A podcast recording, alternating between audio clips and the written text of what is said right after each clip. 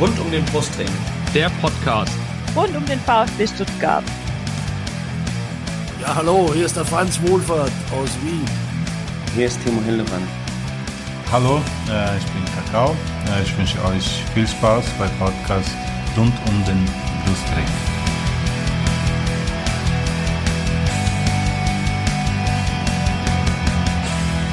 Herzlich willkommen zum Podcast rund um den Brustring. Mein Name ist Lennart und dies ist Folge 180. Wir reden heute über den 28. Bundesligaspieltag. Wir reden über ein erneut wahnsinniges Spiel gegen Borussia Dortmund. Das 3 zu 3 vom vergangenen Samstag. Und äh, ich habe mir dazu auch zwei Gäste eingeladen. Äh, zum einen den Luca, er ist äh, BVB-Fan, bei Twitter zu finden unter lucacfb03 und hat wahrscheinlich an das Spiel nicht so gute Erinnerungen wie ich, oder? Ja, moin moin erstmal. Ähm, ja, sagen wir so, also ich war danach schon ziemlich gebrochen. das kann man zusammenfassen, um jetzt viel wegzunehmen, viel weg, das, vorwegzunehmen, so. Ja, das kann ich mir vorstellen. Unser zweiter Gast, dem wird es ganz anders gegangen sein, der ist wahrscheinlich in der äh, 97. Minute ausgeflippt. Ich weiß nicht, ob du im Stadion warst. Daniel bei Twitter zu finden, der Dolph, oder ob du es vom Heim, auf dem heimischen Sofa gesehen hast, aber äh, ja, das trifft glaube ich gut, oder? Ekstase? Ja, war, also es war natürlich wie bei den meisten VfB-Spielen hin und her.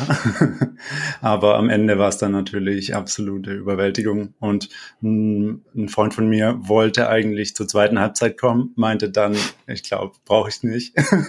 Im Nachhinein haben wir es bereut. Aber ich habe es sehr genossen so. Sehr gut. Ja, äh, falls euch wundert, dass ich jetzt heute von rund um den Brustring alleine äh, am Mikro bin, das wird sich gleich ändern. Der Steffen wird gleich noch dazu stoßen.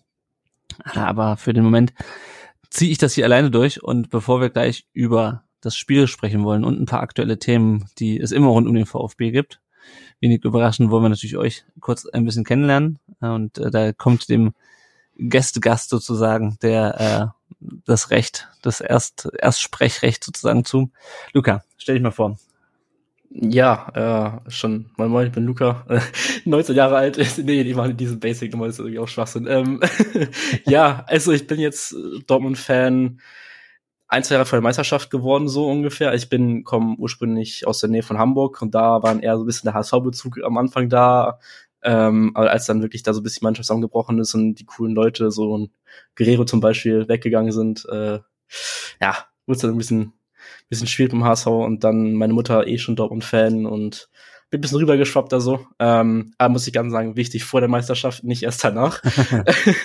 Sonst wird man direkt auf den Bandwagon-Zug, äh, man dann mal aufgeschmissen. Ähm, ja. ja, nee, und sonst, äh, ich mach, also ich bin Teil eines äh, College Football Podcasts, bisschen nischiger so als normaler mhm. Football, so College Football äh, halt. Und genau, ja. Sehr schön. Für diejenigen, die sich für College Football äh, interessieren, wie heißt der? Saturday Kickoff Podcast, also Saturday samstags. Sehr gut, ja. ja. Super, dann wenn ihr euch dafür interessiert, dann äh, hört auf jeden Fall mal rein beim Luca. Äh, mhm. und ja, jetzt wollen wir natürlich auch noch den Daniel kennenlernen. Daniel, stell dich doch mal bitte vor. Basic oder wie du möchtest. Ja, ähm, ich bin 30 Jahre alt, äh, werde jetzt auch mal die Basics nicht allzu viel ausführen, weil wir sind ja wegen dem VfB da. Ich bin ähm, seit Prinzip den jungen Wilden VfB-Fan. Durch den Vater, aber eigentlich äh, von Anfang an, aber irgendwie waren wir jetzt nicht so, wir haben halt SW1 Stadion als Kinder mitgehört und Sportschau geschaut, aber es war nicht so wie andere, die dann vielleicht schon Premiere-Abo oder so hatten. Und so kam ich dann mit der ersten Magat-Saison so richtig rein in den VfB und ähm, das war, glaube ich, natürlich ein perfekter Start. Das hat dann natürlich nachgelassen in den Jahren, in den Zehnerjahren am Ende, im Endeffekt. Ähm, aber ich bin natürlich trotzdem immer dabei und die letzten Jahre war es auch echt wieder schön, ähm, nachdem diese Wolf-Geschichte so der letzte heftige Einschlag war. Ich habe das bisher ganz gut verkraftet, dass diese Saison, was so die ganze sportliche Führung angeht, ja auch wieder Chaos pur war. Ähm, ich habe ähm, bisher noch nie an einem Podcast teilgenommen, aber hatte gedacht, ich ähm, mach gerne mal mit, weil Lennart über Twitter gefragt hatte. Ich hatte auch schon letztes äh, letztes Jahr, also diese Saison, mich mit anderen aus dem Transfermarktforum für die Petition eingesetzt, beziehungsweise die Petition geschrieben und dann auch für die Petition eingesetzt. Wir haben uns in dem Rahmen auch mit dem Vorstand getroffen, unter anderem. Ähm, und habe aber sonst eigentlich nie irgendwie eine aktive Rolle ausgeführt, sondern war immer Podcast-Hörer und Fan. Und jetzt bist du Podcast-Teilnehmer. Jetzt sollte man dazu sagen, die, die ähm, Petition, da haben wir, können wir auch einen kleinen Bogen nach Dortmund schlagen, die Petition zum äh, Verbleib, beziehungsweise zur Vertragsverlängerung mit Sven Mislintat aus dem, äh, also Ja. ich glaube, VfB-Fans wissen, um welche Petition es geht. Ja, Um- ich, oh, alles gut. Um es für Luca auch nochmal zu erklären. Ähm, ne, Daniel, das war die Mislintat-Petition. okay. Ja. Ja, exakt. Gut, ähm, normalerweise stellen wir unseren, ähm, unseren Gästen auch eine Quizfrage. Mir ist jetzt so kurzfristig keine eingefallen, liebe Hörerinnen und Hörer. Ihr müsst diesmal darauf verzichten, dass ich äh, unseren Gästen eine Quizfrage stelle, die sie häufig nicht beantworten können, weil ich, sie, weil ich mir zu speziell ausgedacht habe und dann hier äh, zwei Minuten betretenes Schweigen ist. Deswegen starten wir direkt in die aktuellen Themen und fangen an, Daniel, mit dem Pokalspiel äh, Halbfinale gegen Eintracht Frankfurt. Das ist auch mehr so eine Nachricht, dass man groß drüber diskutieren könnte am Mittwoch, 3. Mai. Äh, Mhm. 2045 hast du dir schon deine versucht, Karten zu sichern. Bist du irgendwie Dauerkarteninhaber oder hast du schon eine Möglichkeit gehabt, dran zu kommen?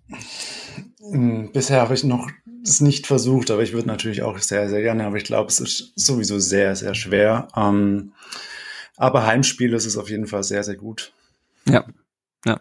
Also ich hätte auch nichts immer gegen Auswärtsspiele, weil Auswärtsspiele, also zumindest bis zu dieser Runde, ähm, findest, hast du halt häufig Gegner, wo du halt lange nicht mehr warst. Also Nürnberg war beispielsweise, das war ich froh, dass das auswärts war, aber äh, für so ein Halbfinale nehme ich auch das ähm, ein Heimspiel.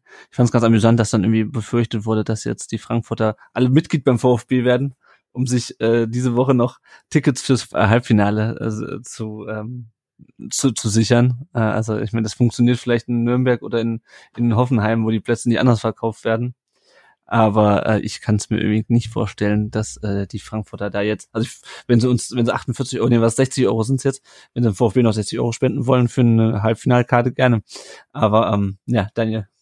Ja, ich habe aber auch tatsächlich überlegt, falls wir ins Pokalfinale kommen, würde ich mich mega freuen. Auch deshalb, weil ich lange in Berlin gelebt habe und das wäre natürlich perfekt. Deshalb würde ich anderen wahrscheinlich auch den Vortritt lassen beim Halbfinale, wenn sie dafür ins Finale kommen. das, das ist mal. Ja, ich hoffe mal, ich habe eine Auswärtsdauerkarte äh, und schon seit Jahren und ähm, also wir wollen ja uns nicht hier, ähm, wir wollen uns ja nicht den, den zweiten Schritt vom ersten machen, aber 2013 war die Pokalfinalkarte Teil der der der Auswärtsdauerkarte. Was hieß, dass ich ähm, alle um diese Pokalfinalkarten gekloppt hatten und ich hatte meine ein- einfachen Briefkasten. Ich hoffe mal, sollten wir weiterkommen, was ja auch noch ein großer großer Schritt ist, dass wir dann äh, dass ich dann auch direkt mit meiner Auswärtsdauerkarte wieder nach Berlin fahren kann. Aber schauen wir mal. Ja, vielleicht noch zur Einordnung noch oder Bewertung ganz kurz. Also ich glaube, momentan ist vielleicht sogar schon ein Tick zu viel Euphorie. Also wir sind auf jeden Fall, auch wenn es zu Hause ist, würde ich sagen, nicht Favorit, sondern Frankfurt ist klarer Favorit. Ja. Wir haben aber eine Chance. Ich denke auch generell, dass die Mannschaft ganz gut geeignet ist für so Pokalspiele, weil sie im Prinzip ja gegen kaum einen Gegner chancenlos ist, also auch in der Bundesliga, was wir ja auch jetzt wieder gesehen haben. Es war ja auch nicht das erste Dortmund-Spiel, was ganz gut lief, auch Ja. wenn das in der Hinrunde mal die andere Richtung ging, aber sonst hatten wir eigentlich schon einige gute Spiele gegen Top-Mannschaften. Deshalb eine kleine Chance ist da und da bin ich wirklich sehr gespannt. Und vor allem, was mir noch viel zu wenig thematisiert wird, es geht ja auch um die Europa League. Ähm, das ist natürlich auch noch. Jetzt machen wir mal einen ganz großen Schritt. Aber ja. ja, aber das ist der Ja. ähm, Einzug dann. Also der, Ja. diese kleine Chance könnte halt auch zu einer großen Geschichte führen. Ja, ich sehe nur noch nicht, dass wir Freiburg schlagen. Ähm, aber gut. Ähm, genau, auf jeden Fall äh, Halbfinale dann am, am 3. Mai. Ähm, ich äh, bin gespannt. Also ich könnte mir auch vorstellen, dass ähm, wenn die Mannschaft bis dahin in einen kleinen Lauf kommt, jetzt die nächsten Spiele, es sind ja noch zwei Spiele jetzt, äh, Augsburg und, und Gladbach, dann könnte sie vielleicht einen Schwung mitnehmen, aber schwer wird's auf jeden Fall. Ja, äh, kommen wir zum anderen Thema. Äh, weniger erfreulich, Alex Werle war am Sonntagabend bei, früher hieß es Sport im Dritten, das heißt, glaube ich SWR in Baden-Württemberg. Die Neuigkeit war, dass der VfB innerhalb der nächsten beiden Wochen, also dieser und der nächsten Woche, einen neuen Haupt- und Trikotsponsor äh, präsentieren wird. Daniel, hast du Vermutung, wer es sein könnte? Oder weißt du es sogar? Hat Alex Werle dir das damals schon verraten? Unwahrscheinlich. Nee, auch. aber ich habe ja gehört, er war in sehr guten und vertrauensvollen Gesprächen mit. Das war ja so die Standardstatement. Jetzt Ja. haben wir gewechselt zu dem Statement, dass es einen neuen Sponsor gibt, einen signifikanten Sponsor, Ja. glaube ich. Ja, also ich bin gespannt. Ich kann mir beides vorstellen, sowohl, dass es doch überraschend okay ist, als auch, dass es ganz gut verkauft wird, aber eigentlich ein deutlicher Rückschritt ist. Wahrscheinlichkeit mhm. ist letzteres, würde ich mal sagen. Ja, also ich vermute auch, dass es finanziell ein Rückschritt sein wird. Ähm, und ähm, ja, gut, was es dann für ein Sponsor ist und wie wir den finden, ist nochmal die andere Frage. Wie fandst du denn, hast du es hast du dir angeschaut? Ja, ja, ja, klar. Ähm, war natürlich auch sehr gespannt. Gerade jetzt auch, weil ich ja mit den anderen mit Alex Werle auch schon gesprochen habe und vielleicht dazu noch so ein bisschen ist ja auch interessant. Ich kann es natürlich nicht sagen, was wir so inhaltlich diskutiert haben, aber ich finde im, im, persönlichen Gespräch auf jeden Fall sympathischer, das kann man sagen. Also es ist so, wie man meistens mit Menschen spricht, dass es jetzt nicht so auf der Ebene ein Problem ist. Finanzielle Sachen, glaube ich, kann man geteilter Meinung sein. Manche Sachen, er hat halt eine klare Perspektive, aber die ist zumindest fundiert ähm, also sowas wie Eigenkapital, das hat er ja auch wieder genannt, das ist halt für ihn sehr, sehr wichtig, also dass der Verein ähm, in der Lage ist, ähm, zu investieren über das sogenannte Eigenkapital. Um, ähm, und unter dem der Prämisse wertet er auch Sachen vielleicht bisschen weniger dann, wie jetzt Misslintat über Transferüberschüsse, sondern Eigenkapital ist wichtig. Und da ist dann zum Beispiel der äh, Deal mit der Vermarktung für ihn natürlich sehr relevant. Mhm. Um, ähm, was das Sportliche angeht, da, ja, da bin ich der Meinung, dass da nicht viel kommt. Ja, zum, wenn ich nur hart bin, man kann mit ihm gut diskutieren, das kann man sagen, ähm, aber ich bin schon der Meinung, dass er eigentlich keinerlei höhere Qualifizierung hat für den Bereich. Das ist jetzt sehr hart und ich bin ja jetzt auch nur in der Rolle als Fan, das so zu sehen. Also ich will es jetzt nicht überbewerten, aber ich bin da jetzt immer noch nicht der Meinung, dass wir da ein verstecktes Talent in dem Bereich haben, sondern die Auftritte sind eigentlich dementsprechend, glaube ich, wie er einfach auch so ist in dem Bereich Sportliches, auch wenn er, glaube ich, auch nicht so gerne in den Medien präsent ist und halt im persönlichen Gespräch eigentlich ganz in Ordnung ist. Ja. Lennart, mhm. du hast, glaube ich, auch mal mit ihm gesprochen, mit so verschiedenen Twittern. Äh, ja, genau. Ich habe mal, das, das ist ja bekannt, das hatte der, der Rick ja auch mal erzählt, dass es mal ein, äh, ein Kennenlerntreffen sozusagen gab. Ähm, ich habe auch mal, äh, ich habe auch mal so mit ihm äh, telefoniert, das, das kann ich auch sagen, ohne jetzt hier auch auf Details einzugehen. Ähm, und äh, ich, ja, also wie gesagt, man kann gut persönlich mit ihm sprechen.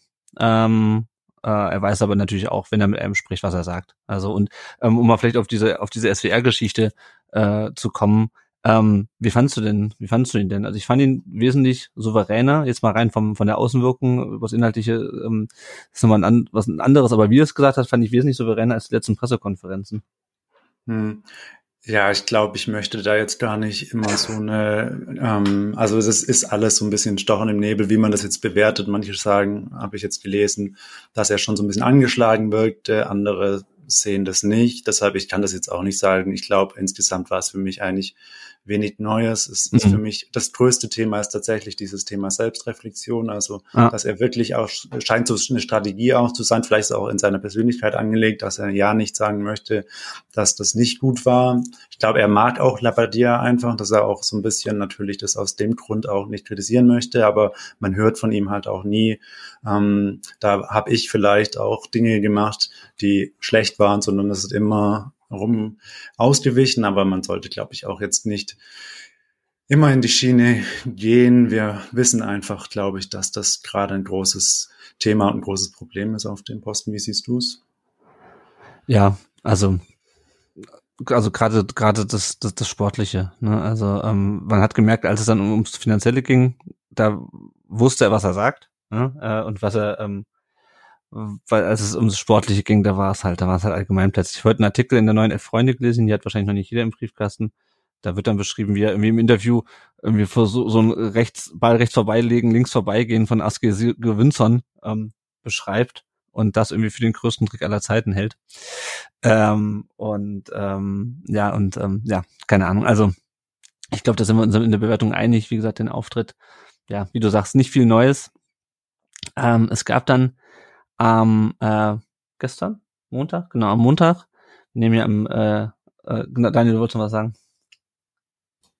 Ja, passt aber auch dazu. Ich glaube, du wolltest auf das ähm, Statement von, der, von CC. Genau, genau, genau. Es gab dann am Montag noch ein Statement vom CC, das für CC, also Kommando Cannstatt, das für Verhältnisse des CC relativ ausführlich und relativ eindeutig ist, äh, war, fand ich. Ähm, die äh, gesagt haben, auch wir haben es satt, äh, verschiedene Dinge angesprochen haben, die wir, glaube ich, jetzt gar nicht alle im Detail hier besprechen können. Grundsätzlich ging es halt äh, zum einen, wurde Kritik geäußert an der Geschichte, äh, an dieser Einberufungsgeschichte einer außerordentlichen Mitgliederversammlung. Darüber haben wir hier die letzten Wochen auch schon mal gesprochen. Äh, und dann ging es um das Thema, dass äh, ähm, Zuständigkeiten vermischt würden. Und äh, ich glaube, die, die Bottomline war so ein bisschen, ähm, bringt alles momentan nur Unruhe rein ähm, im Abstiegskampf, was für mich ehrlich gesagt kein Argument ist. Das war für mich bei Dietrich schon kein Argument, dass Dietrich Rausrufe die Mannschaft im Abstiegskampf stören. Und das ist für mich also von keiner Seite aktuell ein, ein Argument. Also egal wer das benutzt, das Argument ist es für mich keins. Also sorry. Also dem Gerassi ist völlig wurscht, was die da oben ähm, im, im, in der Mercedesstraße äh, neben dem Stadion machen, würde ich mal behaupten. Aber gut, du wolltest noch was dazu sagen, Daniel. Ja, zumal ja offensichtlich bisher die Leistungen nicht schlechter geworden sind, als, als seit diese außerordentliche Mitgliederversammlung da beantragt wurde, die ja sowieso erst nach der Saison stattfinden ja. sollte. Ähm, also ich war etwas traurig tatsächlich über dieses Statement, weil so lange kam ja nichts und dann kam jetzt ein Statement, was eben exakt die Vereinssicht war, also jetzt die Angestellten-Sicht sozusagen oder die mhm. Leitungssicht, mhm. hat mich doch äh, überrascht, weil ich auch gehört hatte, dass ähm, Kommando Cannstatt eigentlich auch schon gemischte Positionen hat. Und es gab ja auch das Banner jetzt zu Werle zum Beispiel, ja. wo ich jetzt nicht weiß, wer da das, verantwortlich war. Das war ja. aber nicht, das war aber nicht von, vom, vom CC. Das war von, Ja, ja, ähm, genau. Also ich sage, ich weiß nicht, ich bin jetzt davon ausgegangen, dass es nicht von denen war, weil es eben nicht gepasst hat zu diesem ja, genau. Ding. Aber nichtsdestotrotz zeigt es ja, dass die Kurve eben auch verschiedene Positionen hat. Da ja. war jetzt für mich aber gar nichts drin zu lesen. Ich glaube, es ist jetzt ein Blog für sich. Ich will den jetzt nicht aufmachen, aber ich fand es enttäuschend, weil ähm, die Argumente nicht so gut waren und sehr viel in diese Richtung war ja die Kommunikation von Vogt ist nicht so gut, aber ja, sonst wurde gar nichts gesagt, weil es gibt ja so viele offene Themen, wo man sich hätte zu äußern können, auch was die ganze sportliche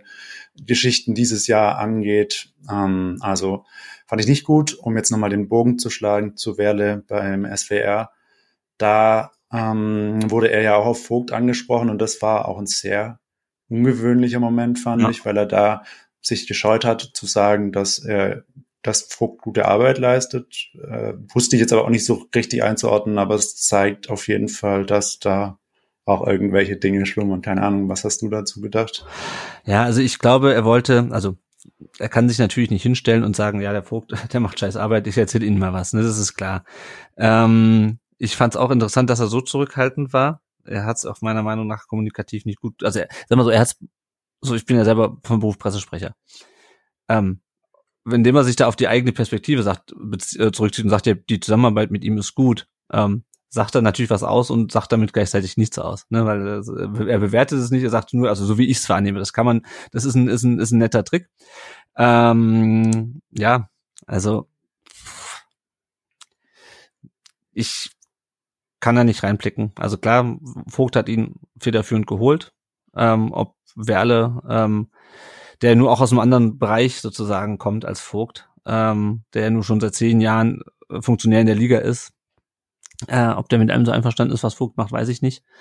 Ähm, ja, ich, ich fand es interessant. Er hätte sich noch ein bisschen geschickter aus der, aus der Affäre ziehen können, fand ich, aber es war vor allem aus der Affäre ziehen, weil niemand erwartet, dass er im SWR äh, seinen, seinen Aufsichtsratsvorsitzenden in die Pfanne haut. Ähm, ja, vielleicht noch eine Interpretation, dass dann doch vielleicht da auch eine gewisse Enttäuschung bei Werle ist, dass er jetzt so wenig Rückendeckung öffentlich bekommen hat in der ganzen das Zeit. Kann sein. Also ja, ja. ist natürlich jetzt schwer zu sagen, ähm, weil da ja natürlich tausend Möglichkeiten bestehen, wenn man jetzt mal in die offensichtlicheren Bereiche reingeht. Ich meine, das letzte Mal, dass Vogt wirklich öffentlichkeitswirksam aktiv war, war bei dieser Beratergeschichte, wo er mit drauf saß. Ich glaube, sonst gab es eigentlich nicht wirklich irgendwas. Zumindest in AG-Geschichten, ja, ja, genau. Ich meine, also was irgendwie relevanter wäre. Ich meine, jetzt natürlich hatte er auch mal hier, war er mal beim äh, Jugendturnier ähm, ja, ja. oder so, aber jetzt, er hat sich ja nie irgendwie geäußert und kann schon sein, dass er sich da mehr wünscht, aber es gibt natürlich auch zig andere Möglichkeiten von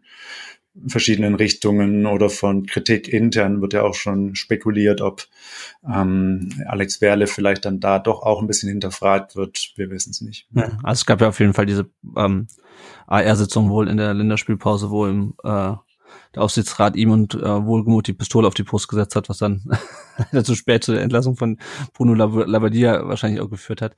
Gut, ähm, ja, nochmal kurz zum CC. Ähm, ich glaube, man versucht da sich nicht zu so sehr, also ja, ich sehe, was du meinst. Ähm, ich glaube, man, also man verteilt so in alle Richtungen Kritik, nur in manche Richtungen halt ein bisschen konkreter. Also es wäre die das Sportliche.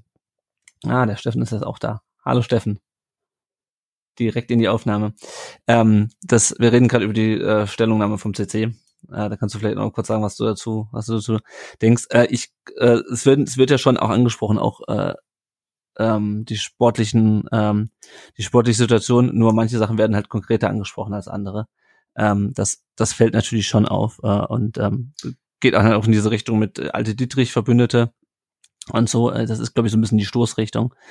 Ähm, ja, also ich fand inhaltlich, fand ich größtenteils, also das ist natürlich auch immer eine persönliche Meinung. Ähm, inhaltlich konnte ich vielen Sachen übereinstimmen. Ich sehe aber teilweise dieses Ungleichgewicht in der Ausführlichkeit der, der Kritik. Und wie gesagt, was ich halt meinte, das ist dieses, äh, das äh, stört jetzt das Sportliche, das ist halt für mich kein Argument. Ja, ich würde da doch sehr deutlich widersprechen. Also ich sah das Statement jetzt nicht so, dass man da in alle Richtungen ausgeteilt hat.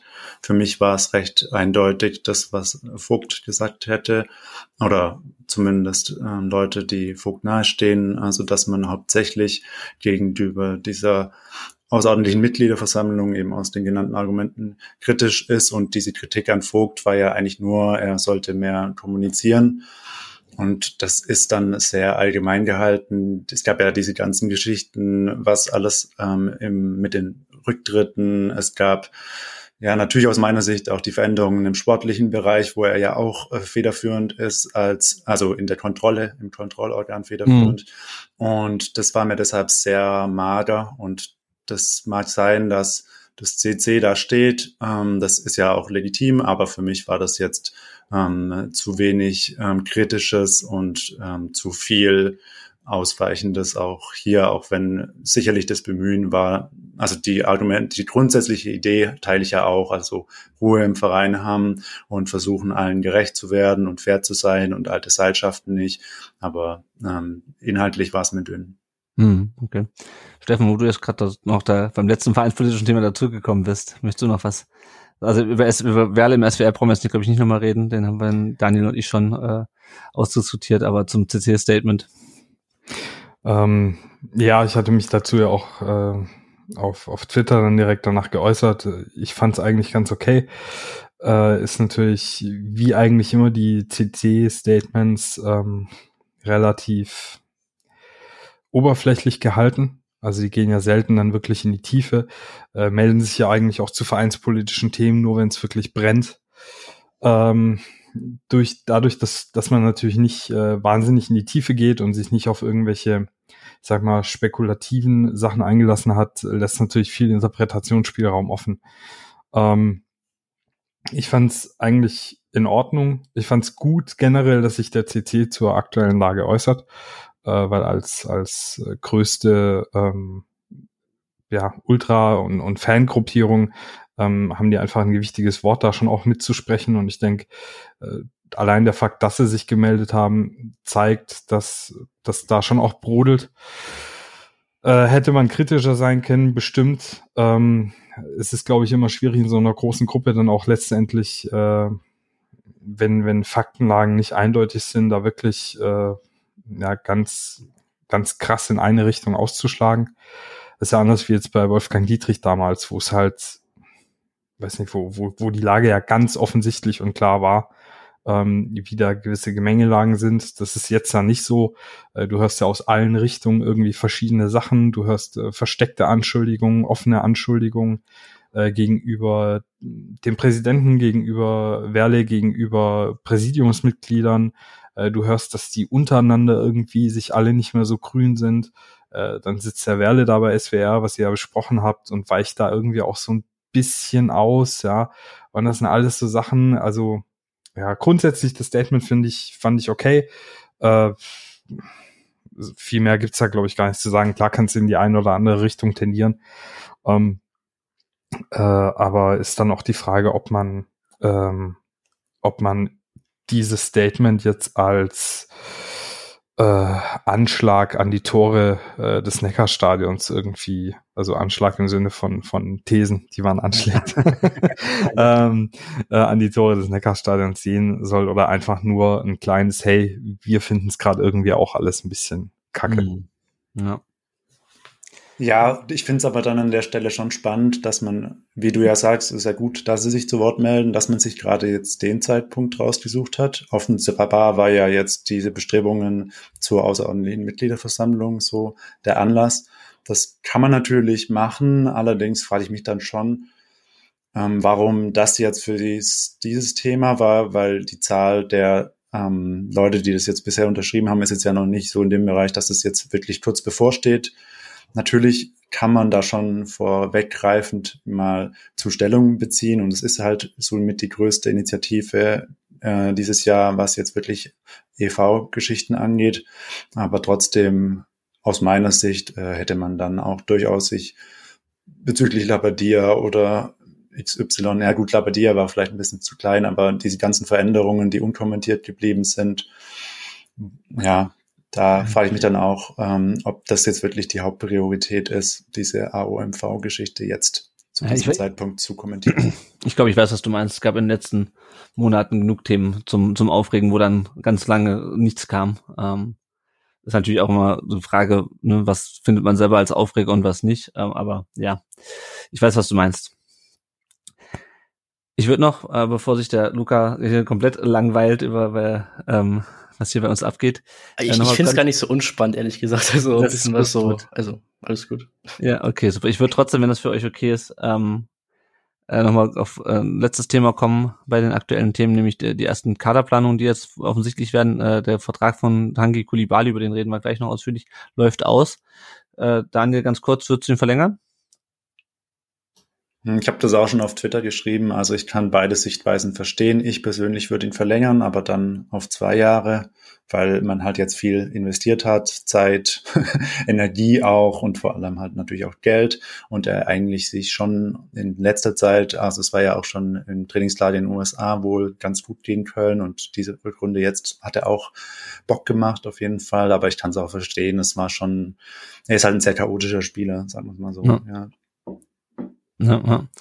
Und äh, Steffen, äh, Girassi und Tomasch, beide Live-Verträge äh, laufen aus. Ich glaube, bei Tomasch liegt die Kaufoption bei 15 Millionen Euro. ja, ich muss lachen, weil, also das, ich weiß, also, keine Ahnung. Ich glaube nicht mal, nicht mal Werle in größter geistiger Umnachtung würde diese Kaufoption äh, ziehen. selbst, wenn, selbst, selbst wenn Sammy Kedira und Philipp Lahm das für eine gute Idee halten würden, oder? Ja, da bin ich mir nicht sicher, aber ähm, äh, man muss ja sagen, dass die, dass die äh, Kaufoption von Thomas wohl irgendwie gestaffelt war. Mhm. Ähm, jetzt ist sie teurer und äh, aber auch 12 Millionen wären zu viel gewesen. Ich glaube, das war ein, ein, ähnlicher Move wie, ähm, also von Misslintat bei Thomas wie damals ähm, von Schindelweiser bei äh, Manet. Ähm, ja, der, der hat ja auch eine K.O. über 15 Millionen äh, von ja. äh, ben, Benfica kam er damals, ne? Nee, ich glaube Sporting. Sporting, sorry, ja. Sporting, ja. Ähm, und das ist halt, wenn so ein Spieler völlig durch die Decke geht, dass du halt, und auch klar ist, dass der nicht noch mal länger bleibt, aber dass du die Transferrechte bei dir hast und äh, wenn ja. Thomas jetzt halt voll durch die Decke gegangen wäre, dann wären da bestimmt die äh, Wolves oder so gekommen äh, und hätten den dann gekauft für vielleicht 30 Millionen, hättest du mit dem noch gutes Geld machen können. Äh, aber Thomas kannst du nicht ziehen. Vielleicht kann man ihn noch mal ein Jahr ausleihen. Äh, ja. Ich finde, er hat schon Ansätze und die zeigt auch immer wieder spannende Offensivspieler. Äh, defensiv halt eine Katastrophe wie äh, leider einige unserer Offensivspieler. Äh, Kulibali musst du meiner Meinung nach verlängern. Ich sehe den Benefit nicht, den Vertrag auslaufen zu lassen. Klar, du kannst jetzt sagen, du, du sparst dir irgendwie die, äh, das Gehalt, was der kostet, wobei ich nicht glaube, dass das so viel ist. Aber was Daniel ja auch schon gesagt hat, du hast jetzt äh, Zeit investiert, du mhm. hast ihn ausgebildet. Ähm, es ist ein Spieler, der, der immer noch kleine Schritte macht, der ein starkes erstes Profijahr bei uns hatte, der ein ganz schwieriges zweites Jahr hatte, ähm, wo er Silas, äh, der sich dann ja verletzt hatte, als rechten Wingback hätte ersetzen sollen, äh, was einfach auch zu viel, also es war eine zu große Bürde für ihn, das hat man ihm auch direkt angemerkt. Äh, und diese Saison, da hat er dann ja Covid gehabt, äh, Ende letzter Saison und hat, hatte dann diesen Zehenbruch und Trainingsrückstand und und und. Und jetzt kommt er aber langsam wieder. Und es ist ein Spieler, den kannst du immer reinschmeißen. Du weißt, irgendwas macht er immer. Und wenn du halt eh schon 2-0 hinten liegst, ist halt scheißegal, ob der jetzt für deinen Fallrückzieher am eigenen Strafraum auspackt. Eventuell wackelt der dir auch drei, vier Dortmund-Spieler aus und äh, schießt dann einen an und der Ball fliegt halt ins Tor. Und solche Spieler sind von der Bank mal mindestens Gold wert. Und wenn der ein bisschen stabiler wird noch in seiner, ähm, in seiner Defensivleistung, in seiner Bewegung, äh, dann, dann ist das ein Spieler, der bei uns auch in der ersten Elf seinen Wert hätte. Und mhm. ich sehe halt nicht, dass wir einen Spieler mit einem ähnlichen Potenzial äh, ablösefrei bekommen. Und nee, das sind das nicht, ja. Deswegen sehe ich hm. den Benefit, wie gesagt, nicht den Vertrag auslaufen zu lassen. Zwei Jahre wäre perfekt als Verlängerung, aber selbst wenn du drei Jahre verlängerst, ey, im Worst Case hast du halt einen Spieler, wo du weißt, der kann auch in der ersten Bundesliga was bewirken. Aber dem laufen halt Lee Eckloff und, äh, weiß nicht, Alex Acevedo oder sowas aus der Jugend dann halt den Rang ab. Drauf geschissen. Mhm. Also stimmt schon, er ist erst 22. Ähm, ich finde ihn, also ich finde ihn halt seit dem 5-1 gegen Dortmund äh, damals äh, hat er sich halt nicht weiter, hat er sich halt für mich nicht weiterentwickelt. Also hat immer wieder kam rein, raus, rein, raus. Wenn er gespielt hat, hat er mich, hat er mich selten überzeugt, mit ein paar wenigen Ausnahmen. Äh, aber klar, es hat natürlich auch gewisse Gründe, ähm, wie du, wie du genannt hast. Also hm. Ähm, da von mir nochmal eine hm. Anmerkung. Hm. Einmal, ähm, es wurde jetzt ja so kommuniziert, dass ich glaube von Sky, dass er zu selten irgendwie die Erwartungen erfüllt hat oder so. Und das missfällt mir auch. Das war so eine Kommunikation, wie wir sie, meine ich, schon lange nicht mehr hatten bei eigenen Spielern, dass man schon so ein bisschen einen versteckten Vorwurf macht. Ähm, also ich denke mal, dass das weitergegeben ist, was halt als Begründung den Sky-Leuten gesagt wurde. Also da finde ich es dann doch besser, wenn man auch, ja, man kann es ja trotzdem gut begründen, ähm, aber dass es halt irgendwie nicht passt zum Beispiel, aber dann direkt zu sagen, ja, das sind da irgendwo nicht zufrieden mit ihm, finde ich da jetzt auch irgendwie ein bisschen merkwürdig, klingt für mich ein bisschen ähm, ja, nach so einer Welle-Argumentation.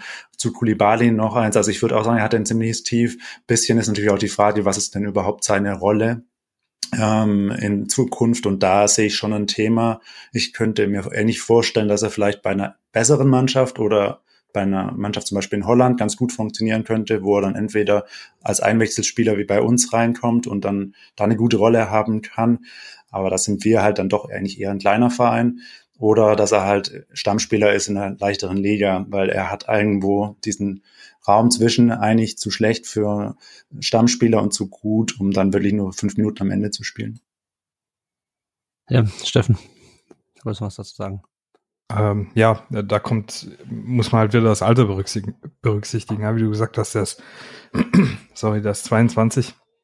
Äh, und was ich auch sagen muss, ist halt, dass diese, die Argumentation, die der, die der Daniel gerade ähm, gebracht hat, beziehungsweise die, äh, diesen, diesen Satz, der da von diesem Sky Reporter kam, äh, das ist für mich auch so ein Ding, was ist deine Erwartung an jemand, der in die U19 kommt, also der, der effektiv aus einer U19 rauskommt, ähm, und der in jungen Jahren bei uns immer wieder reingeschmissen wird. Du kriegst als VfB Stuttgart keine Spieler zwischen 18 und 22, die direkt sich bei uns in die erste Elf spielen und konstant Leistung abliefern. Da, also ich habe manchmal das Gefühl, dass ähm, man will zwar unbedingt hier die jungen Wilden und wir wollen junge Talente ausbilden, aber die Geduld haben wir dann halt nicht für, weil wir dann irgendwie erwarten, dass da äh, ein fertiger Mario Gomez auf einmal da irgendwo rumhüpft oder so. Und das geht halt einfach nicht. Und das, mir geht es auch gegen Strich, weil der VfB wird die nächsten Jahrzehnte Ausbildungsverein bleiben. Wir werden nicht an diese Top 3 in der Bundesliga rankommen. Wenn wir es irgendwann schaffen, Ausbildungsverein für zum Beispiel Chelsea oder so zu werden, ist ja alles tutti. Ähm, wir, wir, wir müssen uns daran gewöhnen. Also wir sind ein Fahrstuhlverein. Das ist gerade mhm. einfach so.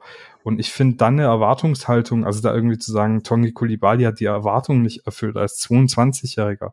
Ja, dann, weiß nicht, komm mal klar. Also, wenn jetzt, wenn du jetzt halt einen 25-Jährigen holst und der, der erfüllt die Erwartungen nicht, weil du halt von so einem erwarten kannst, okay, der sollte eine gewisse Stabilität haben in seinen Leistungen, auch eine gewisse Konstanz.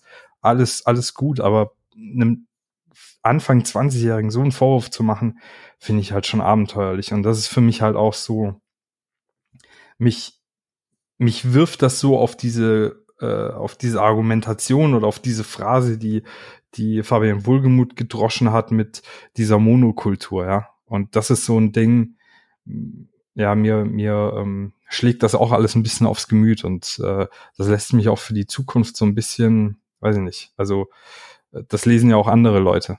Mhm. Und äh, als Agent von einem Spieler würde ich mir dann vielleicht, wenn er jetzt 20 ist, junger Franzose und so, und ich lese so einen Mist, äh, würde ich mir vielleicht auch dreimal überlegen, ob ich äh, mein Jungen da jetzt dann halt hinvermittel oder ob ich ihn nicht doch lieber zu, keine Ahnung, irgendeinem anderen Verein, einem kleineren Verein in der Bundesliga schicke. Mhm. Ganz kurz, bevor Daniel ähm, da noch äh, was zu sagt, wollte ich nur mal sagen, also ja, ähm, ich frage mich natürlich auch, welches Potenzial siehst du in ihm noch? Also wie, wo siehst du sein Ceiling, wie man im, im US-Sport sagt? Also ich meine, Matteo Klimowitz ist auch 22 Jahre alt. Den hat man jetzt nach Mexiko verliehen. Ich glaube nicht, dass wir den nochmal im Brustring sehen. Also weil ansonsten hättest du nicht in die mexikanische Liga verliehen. kann ich mir nicht vorstellen. Ja gut, ähm, aber jetzt ein Tongi Kulibali hat, äh, hat Spieler von Bayern und Dortmund stehen lassen. Das stimmt. Ja, also genau. der hat, ja, genau. der hat nee, das, ich, ich will die beiden auch nicht vergleichen. Ich sag nur, also bei Klimowitz ist, glaube ich, das Limit, äh, also der kann schon vielleicht noch mehr, als er bei uns gezeigt, aber nicht viel mehr. Ja, ja. Tongi ja. Kulibali kann mehr als Klimowitz, aber ja. Also ich sehe halt sein, sein Limit ist noch nicht erreicht. Mhm. Und ich glaube, wie gesagt, wenn du den, wenn du den noch ein bisschen stabiler bekommst, dann ist das eine valide Option bei uns für die erste Elf. Ja, ja. Der Daniel wollte noch was dazu sagen. Ja, aber alles gut, weil eure Debatte wollte ich da nicht unterbrechen. Ich wollte das Alles einfach gut. nur nochmal abrunden. Ähm, und zwar noch nochmal vielleicht als ergänzendes Argument. Also ich denke, ich bin deshalb auch ein bisschen zurückhaltender als du, Steffen, weil ich doch der Meinung bin, das wird auch ein teurerer Vertrag dieses Mal werden. Ich vermute, dass da von dem, was wir jetzt alle immer so gehört haben über die ganzen Verträge, dass da dann jetzt auch keine Peanuts mehr auf, äh, um die es da geht. Der ist auslaufender Vertrag, das heißt dann in der Regel auch ähm, Handgeld und ich denke mal, also ich sage jetzt mal irgendwelche Zahlen, aber nur so für mein Gefühl, wären jetzt vielleicht so 1,5 Jahresgehalt, könnte ich mir vorstellen, dass sowas dann gefordert wird, weil er eben jetzt in dem Alter ist, wo er ja dann schon perspektivisch ja noch nicht die Peak, aber so diese Anfang Mitte 20 ist dann ja schon so eine erste wichtige Phase für einen Spieler und er war ja auch bei Juventus, ist glaube ich von Paris ausgebildet, wenn ich es richtig PSG, im Kopf ja. habe. Ja, Paris, genau, ja. von dem her, also der wird jetzt auch nicht sagen, dann machen wir so wie bisher weiter und wir verlängern einfach. Ich weiß auch gar nicht, ob er verlängern zwingend möchte. Also ich denke, man sollte auch das noch berücksichtigen. Ja, gut. Über Gerassi sprechen wir gleich noch im, ähm, im Spiel, würde ich sagen. Können wir auch vielleicht noch mal kurz drüber reden, ähm, wie das bei dem weiter aussieht. So, bevor wir gleich auf das Spiel zu sprechen kommen, noch kurz ein äh, kurzer Werbeblock. Kennt ihr schon. Wenn ihr es noch nicht kennt, äh, wenn ihr wollt, könnt ihr uns finanziell unterstützen bei Patreon oder per PayPal. Bei Patreon ist das eine monatliche Unterstützung.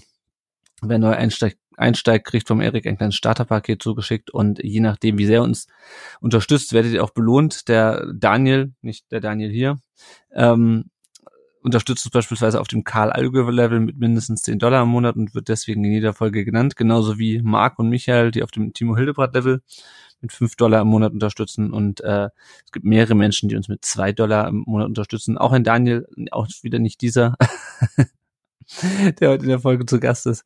Bisschen verwirrend heute. Ähm, genau, vielen Dank an euch für die Unterstützung. Bei PayPal könnt ihr uns unterstützen, wie und wie, wann und wie häufig ihr wollt äh, und uns helfen auch schon kleine Spenden, um hier äh, den Podcast am Laufen zu halten und eventuell äh, das Equip mal, Equipment mal zu ersetzen, wenn es nötig ist. Alles, was ihr dazu wissen müsst, findet ihr auf rundumdenbrustring.de slash support. So, Startaufstellung des VfB gegen Borussia Dortmund. Das Ergebnis ist bekannt, 3 zu 3. Steffen, falls du es noch nicht mitbekommen hast, wir sprachen zu Beginn darüber. Ähm, ja, Steffen, äh, Pretlo im Tor ist klar und dann fiel ganz kurzfristig Hiroki Ito mit einem Infekt aus, wurde dann durch Sagadu ersetzt, ansonsten Wagnumann und äh, Sosa auf den auf den Außenbahnen in Karaso, Endo, Meo, Gerassi, Fürich vorne, also alles wie gehabt und bekannt vom Bochum-Spiel. Ähm, kann man machen, oder? Nach dem Bochum-Spiel quasi nur den den erkrankten Ito ersetzen. Ja, ich fand es vor allem äh, spannend, dass ähm, Sagadu in die Mitte gerückt ist, also auf die Anton-Position, mhm. und Anton dann als linker Innenverteidiger gespielt hat, äh, würde ich, also so rein vom Gefühl her, würde man das ja eher andersrum sehen, weil mhm. Sagadu Linksfuß ist. Ähm, aber ansonsten eine solide Aufstellung, die, äh, warum sollst du auch was ändern? Die letzten Spiele hat es ja gut geklappt. Ja, ja, ja. Gut, dann, Luca, zweite Minute. Gerassi äh, holt sich den Ball von, von äh, ähm, Emre Can, äh, verliert ihn dann wieder, will ihn sich wiederholen und äh, tritt nach dem Ball, trifft aber Can Schienbein. Ähm, was hättest, welche Karte hättest du in dieser Situation gegeben? Ich, Spoiler, Harm Osmos hat, glaube ich, keine gegeben, sondern nur, nee. äh, ein, nur faul gepfiffen.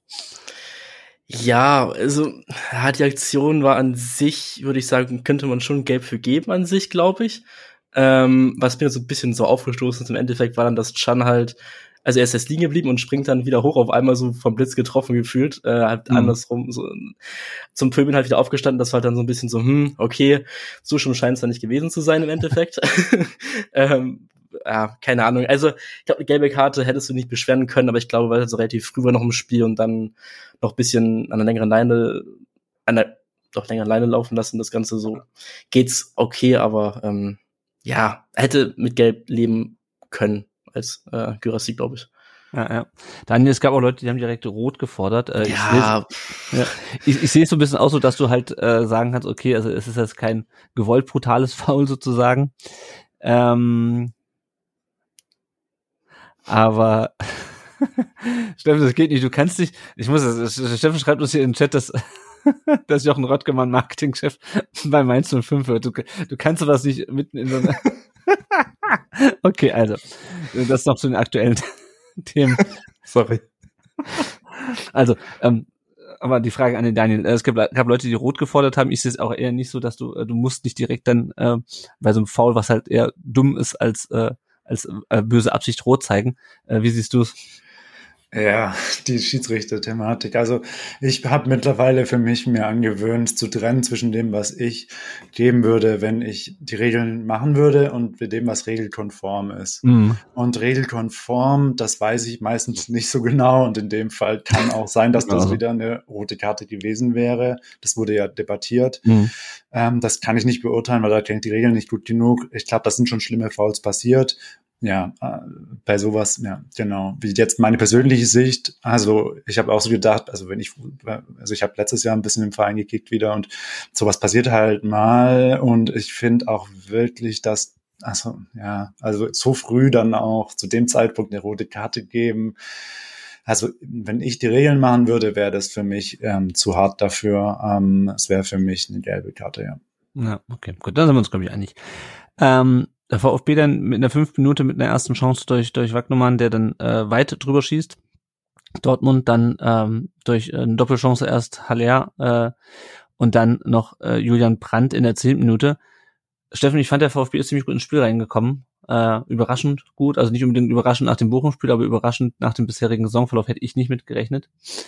Ähm, aber ich fand, sie waren auch, also ich fand, was mir vor allem aufgefallen ist, war diese Doppelchance bei Haller und Brandt, weil äh, ich weiß nicht mehr, wer es ist, genau, Guerrero steht plötzlich furchtbar frei in unserem 16er und legt dann zurück auf Haller, der, der dann zum Glück die falsche Entscheidung trifft. Ähm, einerseits schön fand ich, dass wir so gut reingekommen sind, aber auch also eklatante, eklatante Abwehrfehler. Ich weiß nicht, wer, wer da gepennt hat, aber pff, da hätte schon äh, früh wieder 0-1 stehen können, oder? Also eklatante Abwehrfehler hatten wir ja auch in dem Spiel wieder ein paar drin. Mhm. Ähm, Allerdings war wir an dem Spieltag oder bei diesem Spiel Gott sei Dank mal nicht alleine damit, äh, äh, weil die hatte auch hatte auch Dortmund. Ähm, ja, das sind also was man äh, bei unserer Verteidigung gesehen hat, ist, dass ähm, einmal Mafropanos Riesenprobleme hatte. Äh, der hat auch äh, bei dieser Chance oder bei einer anderen Chance dann auch das Abseits äh, ziemlich deppert aufgehoben, weil er einfach einen äh, Schritt zu weit ähm, äh, hinten stand.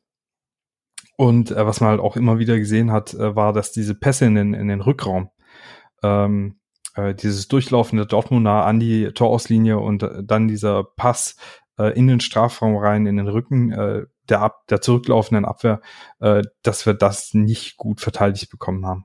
Und mhm. äh, das war bei der Chance dann ähnlich. Ja, Daniel? Ja, mich hätte da noch die Perspektive vom Dortmunder Fan interessiert. Einmal vielleicht ist es war es jetzt schlecht verteidigt oder sind die Spiele auch einfach sehr gut und schnell und vor allem aber andere Meinung, uns hat es ja immer geholfen, gegen Dortmund zu spielen, weil Dortmund hinten auch immer Chaos war. Jetzt hat sich doch eigentlich, dachte ich, die Innenverteidigung da so ein bisschen etabliert, aber heute waren ja wieder äh, Spieler durch Verletzungen nicht dabei. Also vielleicht kannst du auch noch was zur Ausstellung sagen. Hast du schon davor gedacht, dass das heute so ein Spiel werden könnte? Ja, also erstmal zu der Sache, Geschwindigkeit ist jetzt bei Guerrero nicht so der ausschlaggebende Punkt, glaube ich. also daran hat es jetzt, glaube ich, nicht gelegen, dass er jetzt so also völlig frei war. Ähm, also kurze Situation nochmal jetzt zu Ende. Ähm, ich hätte auch sagen können, dass dann Guerrero wahrscheinlich dann selber noch mehr hätte draus machen können, ohne direkt auf Haller abzulegen. So, das sah mhm. für mich dann so aus zumindest. Ähm, ja, insgesamt zur Ausstellung, also ist halt blöd gewesen, da jetzt halt dann Süle und Stotterbeck ausgefallen sind, relativ kurzfristig ist es bekannt geworden. Ähm, ja, Süle mit Knieproblemen, Stotterbeck mit Hüfte. Ähm, und dann hast du halt Schan nach hinten gezogen quasi aus dem Mittelfeld, wo er eigentlich jetzt die letzten Wochen relativ gut funktioniert hat und eigentlich relativ stabil äh, gespielt hat soweit. Ähm, Habe ich mir eigentlich ja schon schon Gedanken gemacht, weil du halt dann so einen S-Schan reinschmeißt wieder, der halt ja auch nicht immer so konstant war die ganze Saison und mich auch nicht wirklich komplett überzeugt hat meistens. Ähm, und den halt so praktisch ins Mittelfeldzentrum reinschmeißt und dann Chan ja, hat's okay gemacht, fand ich. Äh, war wahrscheinlich noch defensiv einer der besseren Spieler, was auch dann irgendwo ein Zeichen war, wie nicht wirklich gut dann das jetzt im Endeffekt war von Dortmund in der Abwehr. Ähm, aber ja, also von der Aufstellung haben wir schon ein bisschen Bauchschmerzen gehabt von, aber dass es dann wirklich, sag ich mal, dann so schlimm wird teilweise, hätte ich jetzt nicht gedacht. ja. Vor allem, weil Schein ist auch schon mal gespielt in Verteidiger, also nicht ja komplett neue Position für ihn, so, ne? Ähm, ja. ja. Ja, ähm, gab dann auch in der 19. Minute noch weitere Chancen. Also Girassi, der weit drüber schießt, Tummels klärt den Ball fast ins eigene Tor, landet dann oben auf dem Tornetz und äh, äh, bevor dann in der 26. Minute das 1 zu 0 äh, fiel, hatte ich eigentlich das Gefühl, okay, hier spielen durchaus zwei Mannschaften auf Augenhöhe. Gut, das ist beim VfB auch nichts Neues, dass wir äh, zumindest eine Zeit lang äh, mit äh, Teams wie Dortmund und Bayern auf Augenhöhe spielen und dann ähm, ja, legen wir uns irgendwie selber einen rein. Ähm, und wir kommen auch direkt mal zum, zum 0 zu 1. Ähm, und ähm, da ist dann die Frage, sind wir wirklich immer noch auf Augenhöhe? Also Malen wird über, äh, über rechts geschickt äh, und äh, geht dann ins Tripling gegen Anton, setzt sich durch, bringt den Ball rein und innen steht halt äh, Haller, der Sagadu sich äh, vom Leib hält oder einfach früher am Ball ist und das Ding unter die Latte knallt. Luca, äh, wie ist deine Sicht drauf? Sind die beiden einfach so gut, Maler, äh, äh, Malen und Aller, oder ähm, haben wir uns auch ein bisschen ja. dabei? Also erstmal muss ich sagen, dass das Tor für mich relativ aus dem Nix fiel, weil du schon sagtest, also mhm. also ich habe den VfB sogar am Anfangsphase besser gesehen als Dortmund. Äh, bessere Chance irgendwo gab gut diese ein Ding jetzt halt von Guerrero und Haller, wo sie es besser abstimmen hätten müssen, da Guerrero selber besser agieren hätte müssen, jetzt mal ähm, unabgesehen davon so. Ähm, aber ja, das, das Tor war an sich, glaube ich, dann schon irgendwo so ein Qualitätsding von Malen und Haller im Zusammenspiel, weil auch Mal einfach unglaublich gut in diesen ja eins gegen eins Situationen halt ist. Das ist ja später noch mal dann auch noch mal zu Trage kommen dann irgendwo. Ähm, und vielleicht hätte man sagen können, dass das Positionsspiel oder das Stellungsspiel von Dax, also dann Dax Dagadu, dass es nicht perfekt jetzt war. Ähm, äh, aber ja, im Endeffekt war es einfach stark gespielt auch irgendwo. Ähm, und deswegen würde ich jetzt nicht so den großen Vorwurf machen wie bei anderen Aktionen dann von der VfB-Abwehr, wo es dann noch ein bisschen dilettantischer aussah teilweise. das stimmt, ja. Daniel. Ähm, ich würde sogar sagen, ich glaube, da teile ich jetzt nicht die Meinung von vielen, aber dass Anton da aus meiner Sicht gar nicht so leichtes hat. Also es ist, glaube ich, da wirklich auch schwierig zu verteidigen. Mhm. Mich stört aber auch eben das in der Mitte. Also Mafropanos sichert ja eigentlich ähm, Aller nach hinten ab sozusagen. Also da kann Mafropanos, wenn Aller da auf den zweiten Pfosten geht, eigentlich dazwischen gehen. Und dann muss eigentlich ja, ähm, sag du, wissen, dass er zuständig ist, diesen Weg zwischen Aller und dem ähm, Ball zu dem Zeitpunkt abzuschirmen. Und das weiß er aber bestimmt auch, aber lässt sich dann da doch recht einfach ähm, ja, ähm, überraschen.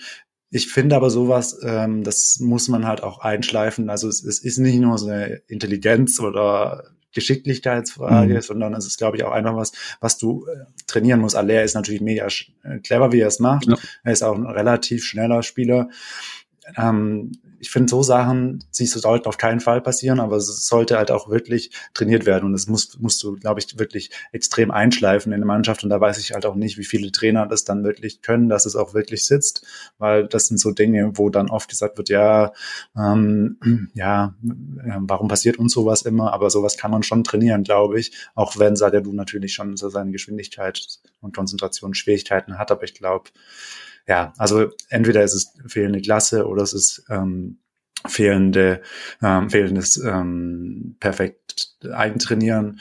Nichtsdestotrotz hat das Spiel mich doch ein bisschen zweifeln lassen, ob das so sinnvoll ist mit Zagadou, den ich für einen anderen Sinn ja schon auch schätze, aber er hatte auch seine guten Momente, aber man merkt halt schon, dass ihm schon manches fehlt, dass er denkt, dass er auch wegen der Geschwindigkeit dann in der Mitte gespielt hat. Mhm. ja. ja. Ja, bevor wir gleich zum 0-2 kommen, ähm, müssen wir noch über ein paar Chancen des VfB reden, nämlich Gerassi mit einer super Chance, die dann von unserem ehemaligen Torhüter Gregor Kobel entschärft wird und Endo, der vorbeischießt. Steffen, was mir positiv aufgefallen ist, äh, ist, dass die äh, Mannschaft, das also später auch nicht, aber auch in der Phase nicht den Kopf hat hängen lassen, weil das war ja wieder so klassisch, du spielst irgendwie ganz gut mit, äh, klassisch VfB, du spielst irgendwie ganz gut mit gegen Dortmund, Bayern, Leipzig, äh, wen auch immer, äh, und dann kassierst du da trotzdem einen. Äh, und anders als in der Vergangenheit bei manchen Spielen oder auch als anders als beim Hinspiel, ähm, ist der VfB einfach dran geblieben. Ja, es ist komisch für eine Mannschaft, die äh, charakterlich so äh, schwer ist und, und sogar keinen Kampfgeist äh, beweist. Ne? ähm, nee, das ist also dieses Spiel, äh, da kommen ja noch ein paar Sachen. Ja. Ist, ähm, da kannst du nur den Hut ziehen, weil es kam ja Rückschlag nach Rückschlag nach Rückschlag. Ja. Äh, nicht nur in Form von Gegentoren oder Platzverweisen, da, ist ja, da passiert ja noch ganz anderes, was dich immer wieder, wenn du, wenn du dich gerade wieder aufgerappelt hast, was wieder so ein Schlag in die Magengrube war. Ja. Und wie die Mannschaft da reagiert hat, ist, ähm, ist aller Ehrenwert. Also das ist, äh, das ist so ein Spiel für mich, äh, auch wenn das jetzt nur ein Punkt war. Ähm, von Beginn bis Ende, das kann echt so ein Knackpunkt auch nochmal in der Mannschaft für den Rest der Saison sein, auf jeden Fall. Hm, hm, hm. Ja, ja. ja ähm, wie gesagt, dass die Mannschaft dazu in der Lage ist, das haben wir schon bei verschiedenen Spielen gesehen. Ähm, ist halt immer die Frage, wodurch sie dazu in der Lage ist, ne? Ob sie, ob sie, ob sie, also offensichtlich gibt es ja auch Spiele, wo sie sowas nicht abrufen kann, ja? wo sie dann äh, ne Schalke, Hertha, das sind immer wieder diese Spiele oder auch Bremen zu Hause, wo du denkst so, und jetzt? Was ja, fehlt ja. Vielleicht liegt am, vielleicht liegt am Trainer oder mit großer Sicherheit liegt auch am Trainer. Ähm, ja, aber in der, ich, hm. also ich denke, dass, äh, dass einmal die letzten zwei Wochen damit natürlich ein bisschen was zu tun haben. Ja. Ähm, dann, dass, dass man jetzt einen Trainer hat, der wohl auch ganz äh, bewusst versucht hat, die Spieler wieder ins Selbstbewusstsein reinzubekommen. Ähm, und dann ja auch eine andere Angehen, also eine andere Herangehensweise hat als sein Vorgänger, was, äh, was den Umgang mit, äh, mit der Mentalität der Mannschaft zu tun mhm. hat. Ähm, also ich meine, Labadia ist zwar auch ein Antreiber, aber wenn du halt deiner Mannschaft schon davor die Stärken beraubt, der Stärken beraubst, ja. glauben die dann natürlich auch nicht so ganz dran. Und wenn du dann irgendwie liest nach dem Spiel, dass auch ein Bretlo da am Ende nochmal voll gepusht hat und so, ja, äh, das, das zeigt ja, dass da wirklich irgendwas ist in der Mannschaft jetzt passiert, seit Hönes wieder Trainer ist, oder ja. äh, seit Hönes Trainer ist, ähm, dass die halt wieder diesen Elan haben, solche Spiele zu spielen. Und in den vergangenen zwei, drei Jahren hatten wir ja eigentlich immer das Gefühl haben können, dass man Spiele noch drehen kann. Äh, klappt natürlich nicht immer, sonst ja. wäre man Meister. Aber ähm, äh, das war unter Matarazzo und auch unter Wimmer hat man ja immer das Gefühl gehabt, boah, da könnte noch was gehen oder zumindest mal in vielen Spielen. Mhm, ja. Ja, dann kommen, machen wir direkt weiter mit den Nackenschlägen. Daniel 0 zu 2 durch Daniel Mahlen in der 33. Minute. Äh, ich wollte erstmal noch kurz was sagen zu der einen Chance oh, noch von ja, äh, von Gyrassi. Ähm, da habe ich echt gedacht, nachdem vor allem, was Führig da gemacht hat mit der ganzen Dortmunder Hintermannschaft, so, da dachte ich, also das, das war es jetzt so, schlägt jetzt ein, 1-1 und äh, spielt jetzt wieder komplett offen so. Ähm, und ja, wie gesagt, also das, das war halt echt so ein Moment, wo ich dachte, okay, jetzt könnte das Ding kippen wieder so, äh, weil das dann noch, ja, bei Dortmund ja jetzt in der Rückrunde nicht so oft passiert ist, aber in der Hinrunde ja schon öfter mal der Fall mhm. war. Äh, gehen da Grüße raus nach Bremen. Ähm, ja. ja. Na, äh, ich fand es auch gut gemacht von Kara, äh, von Karasor, genau, von, ähm, von Fürich. Also ähm, wir kritisieren ihn ja häufig dafür, dass er äh, so wenig zielstrebig ist und sich die Beine verknotet. Das hat er gut gemacht. Also auch wie er sich den Ball dann, äh, an, ich weiß nicht, ob es Absicht war, dass er sich den von links nach rechts und dann Gerassi in den Lauf gespielt hat. Das sah auf jeden Fall gut aus. Ähm, äh, und auch Gerassi macht eigentlich alles richtig, nur scheitert er dann an Kurbel. Also Ja. lässt auch den Dortmunder gut aussteigen, fand ich. Ähm, und scheitert dann halt an Kurbel. Das ist aber jetzt ähm, schade, aber auch kein, äh, auch keine, keine große Sünde, wie wir wissen, weil Kurbel auch einfach ein sehr guter, sehr guter Torhüter ist. Äh, aber ja, es wäre natürlich schon direkt eine schöne, schöne Antwort gewesen. Ähm, dann wie, aber wie gesagt, die, die äh, 2-0-Führung durch Malen. Äh, der BVB äh, tritt eine Ecke, die ähm, Pretlo rausfaustet, wenn ich das richtig gesehen habe. Führig äh, hält da nichts Besseres ein, nachdem ich ihn gerade noch gelobt habe, als den Ball in die Mitte zu klären, direkt dem Herrn Malen auf die Füße, der äh, in den Strafraum reingeht, Führig, Mio und ich glaube Karaso abschüttelt und einfach mal aus 15 Metern trifft. Daniel äh, das fällt dann schon eher unter die unter den Aspekt äh, schlechtes Abwehrverhalten, oder? Weil das war vorher, äh, das hätte man verhindern können. Ja, also es war auf jeden Fall von Ma äh, von Führig, glaube ich, zu verhindern. Ähm, danach finde ich, war es vor allem eine extrem gute Einzelaktion. Das macht er mal wirklich gut.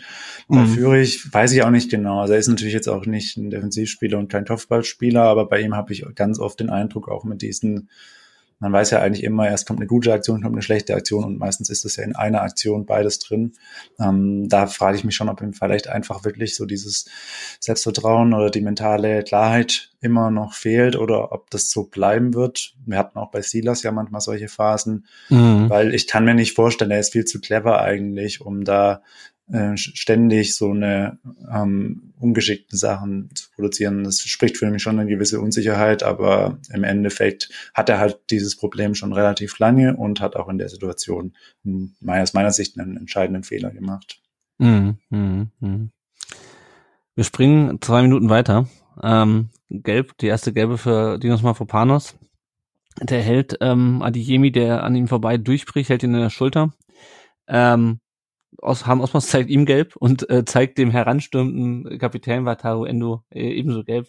Wir hatten das ja vorhin schon, Daniel hatte ja gerade schon gesagt, Steffen, ähm, er ist nicht so regelkonform, dass er immer alles äh, mit Regeln auch erklären kann. Wie sieht's bei dir aus? Äh, muss man einem Kapitän dafür, dass er sich über den Foul beschwert, gelb geben? Ja, ich, also Über, über eine Karte meine ich nicht, wenn vorher. über, über Ham Osmas, ich weiß ja nicht. Ich, ich check nicht, wie du vorher eine relativ lockere Linie laufen lassen kannst und dann beim ersten Foul da direkt gelb gibst. Finde ich schon, ist schon hart, ja. Also kannst du natürlich grundsätzlich machen, weil es ist so eine, es ist ein Foul in der Rückwärtsbewegung. Du kannst sagen, taktisches Foul kannst du machen. Ähm, aber davor war ja wirklich jetzt nichts im Spiel. Und äh, dass du dann Endo auch noch gelb gibst, der ja, der wirklich nur ranläuft und ihn darauf hinweist, glaube ich, dass es das erste Foul von Mavropanos war, äh, ist halt, ähm, ja, check ich nicht. Aber ich bin auch wirklich, muss auch sagen, ich bin da voreingenommen. Ich finde, Harm Osmus ist ein furchtbarer Bundesliga-Schiedsrichter. Und ja. Äh, ähm, ja, was aber danach kommt, äh, wirst du gleich anmoderieren, äh, ist dann wiederum nicht auf den Schiedsrichter abzuwälzen. Ja, Noch eine Anmerkung zu der Geschichte und zwar Favorite Fun Fact natürlich von dem ganzen Spiel eigentlich für mich. Wahrscheinlich habt ihr es auch gemerkt. Endo in der Situation meckern. Erste gelbe Karte die Saison. Echt? Der Spieler, der so viele Zweikämpfe führt, kriegt seine erste gelbe Karte. Ja. Natürlich wegen Meckern. Das ist mir auch aufgefallen. Ich dachte zuerst, das wäre ein Fehler bei Sky. Äh, aber war es tatsächlich ja. nicht. Ja, ja, ja. ja ähm, und dann äh, gibt es noch die eine Szene, bevor wir zu der Gelb-Roten kommen, Mio gegen, gegen Chan im Strafraum. Äh, da schrien auch viele faul. Äh, Luca, wie siehst du es?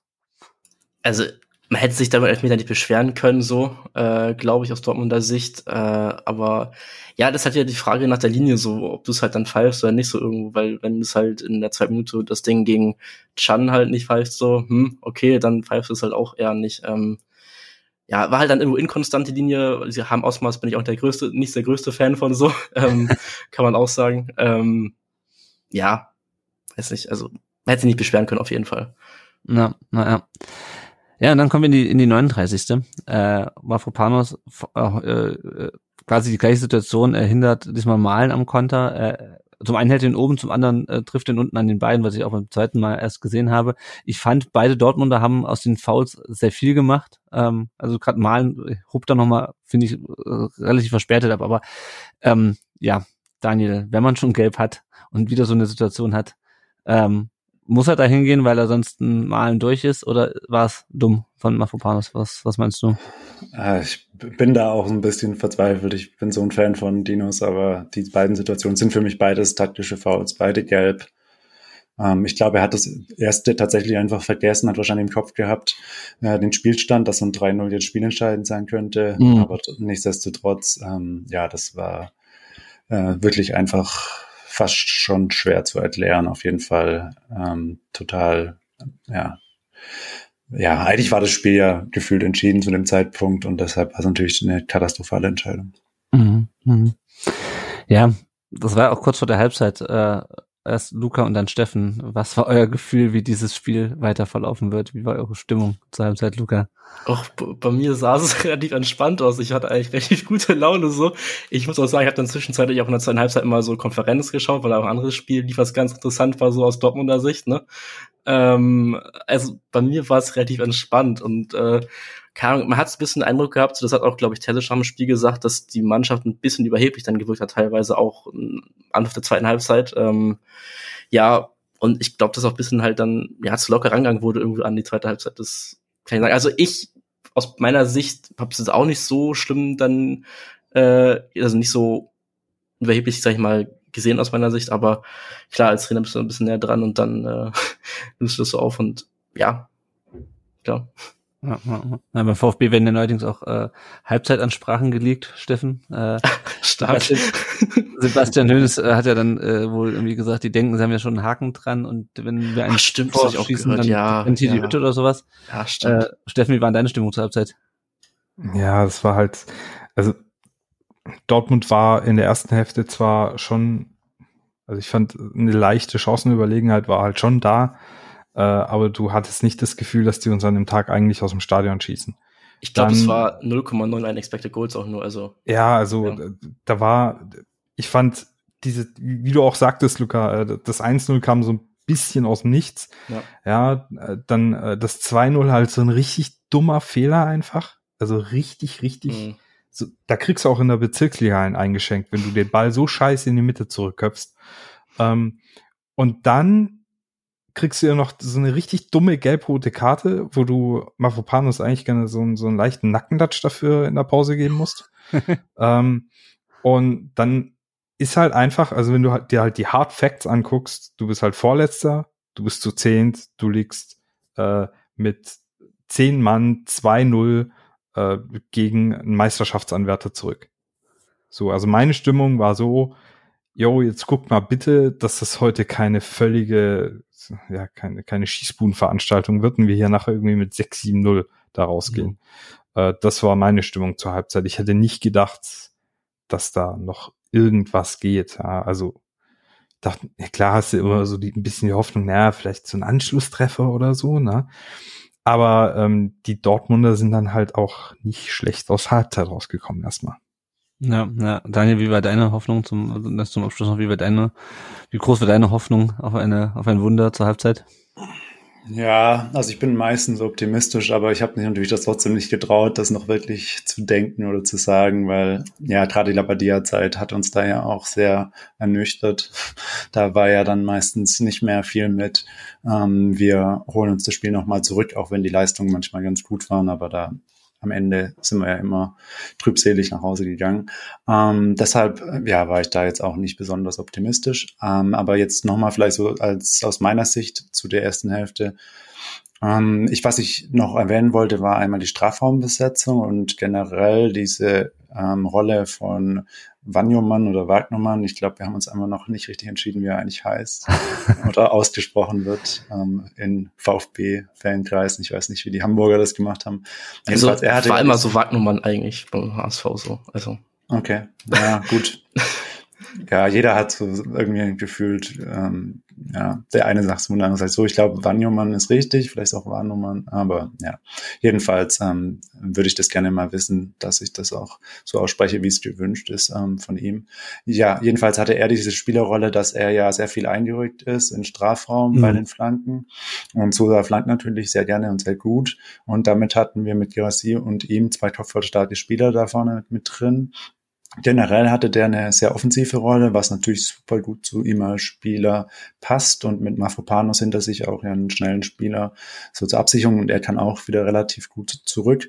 Das fand ich wirklich gut. Das ist ja auch so ein bisschen das Klischee in Anführungszeichen von, Hamburg, äh, von Hoffenheimer Zeiten, dass Hönes viel über Flanken spielt.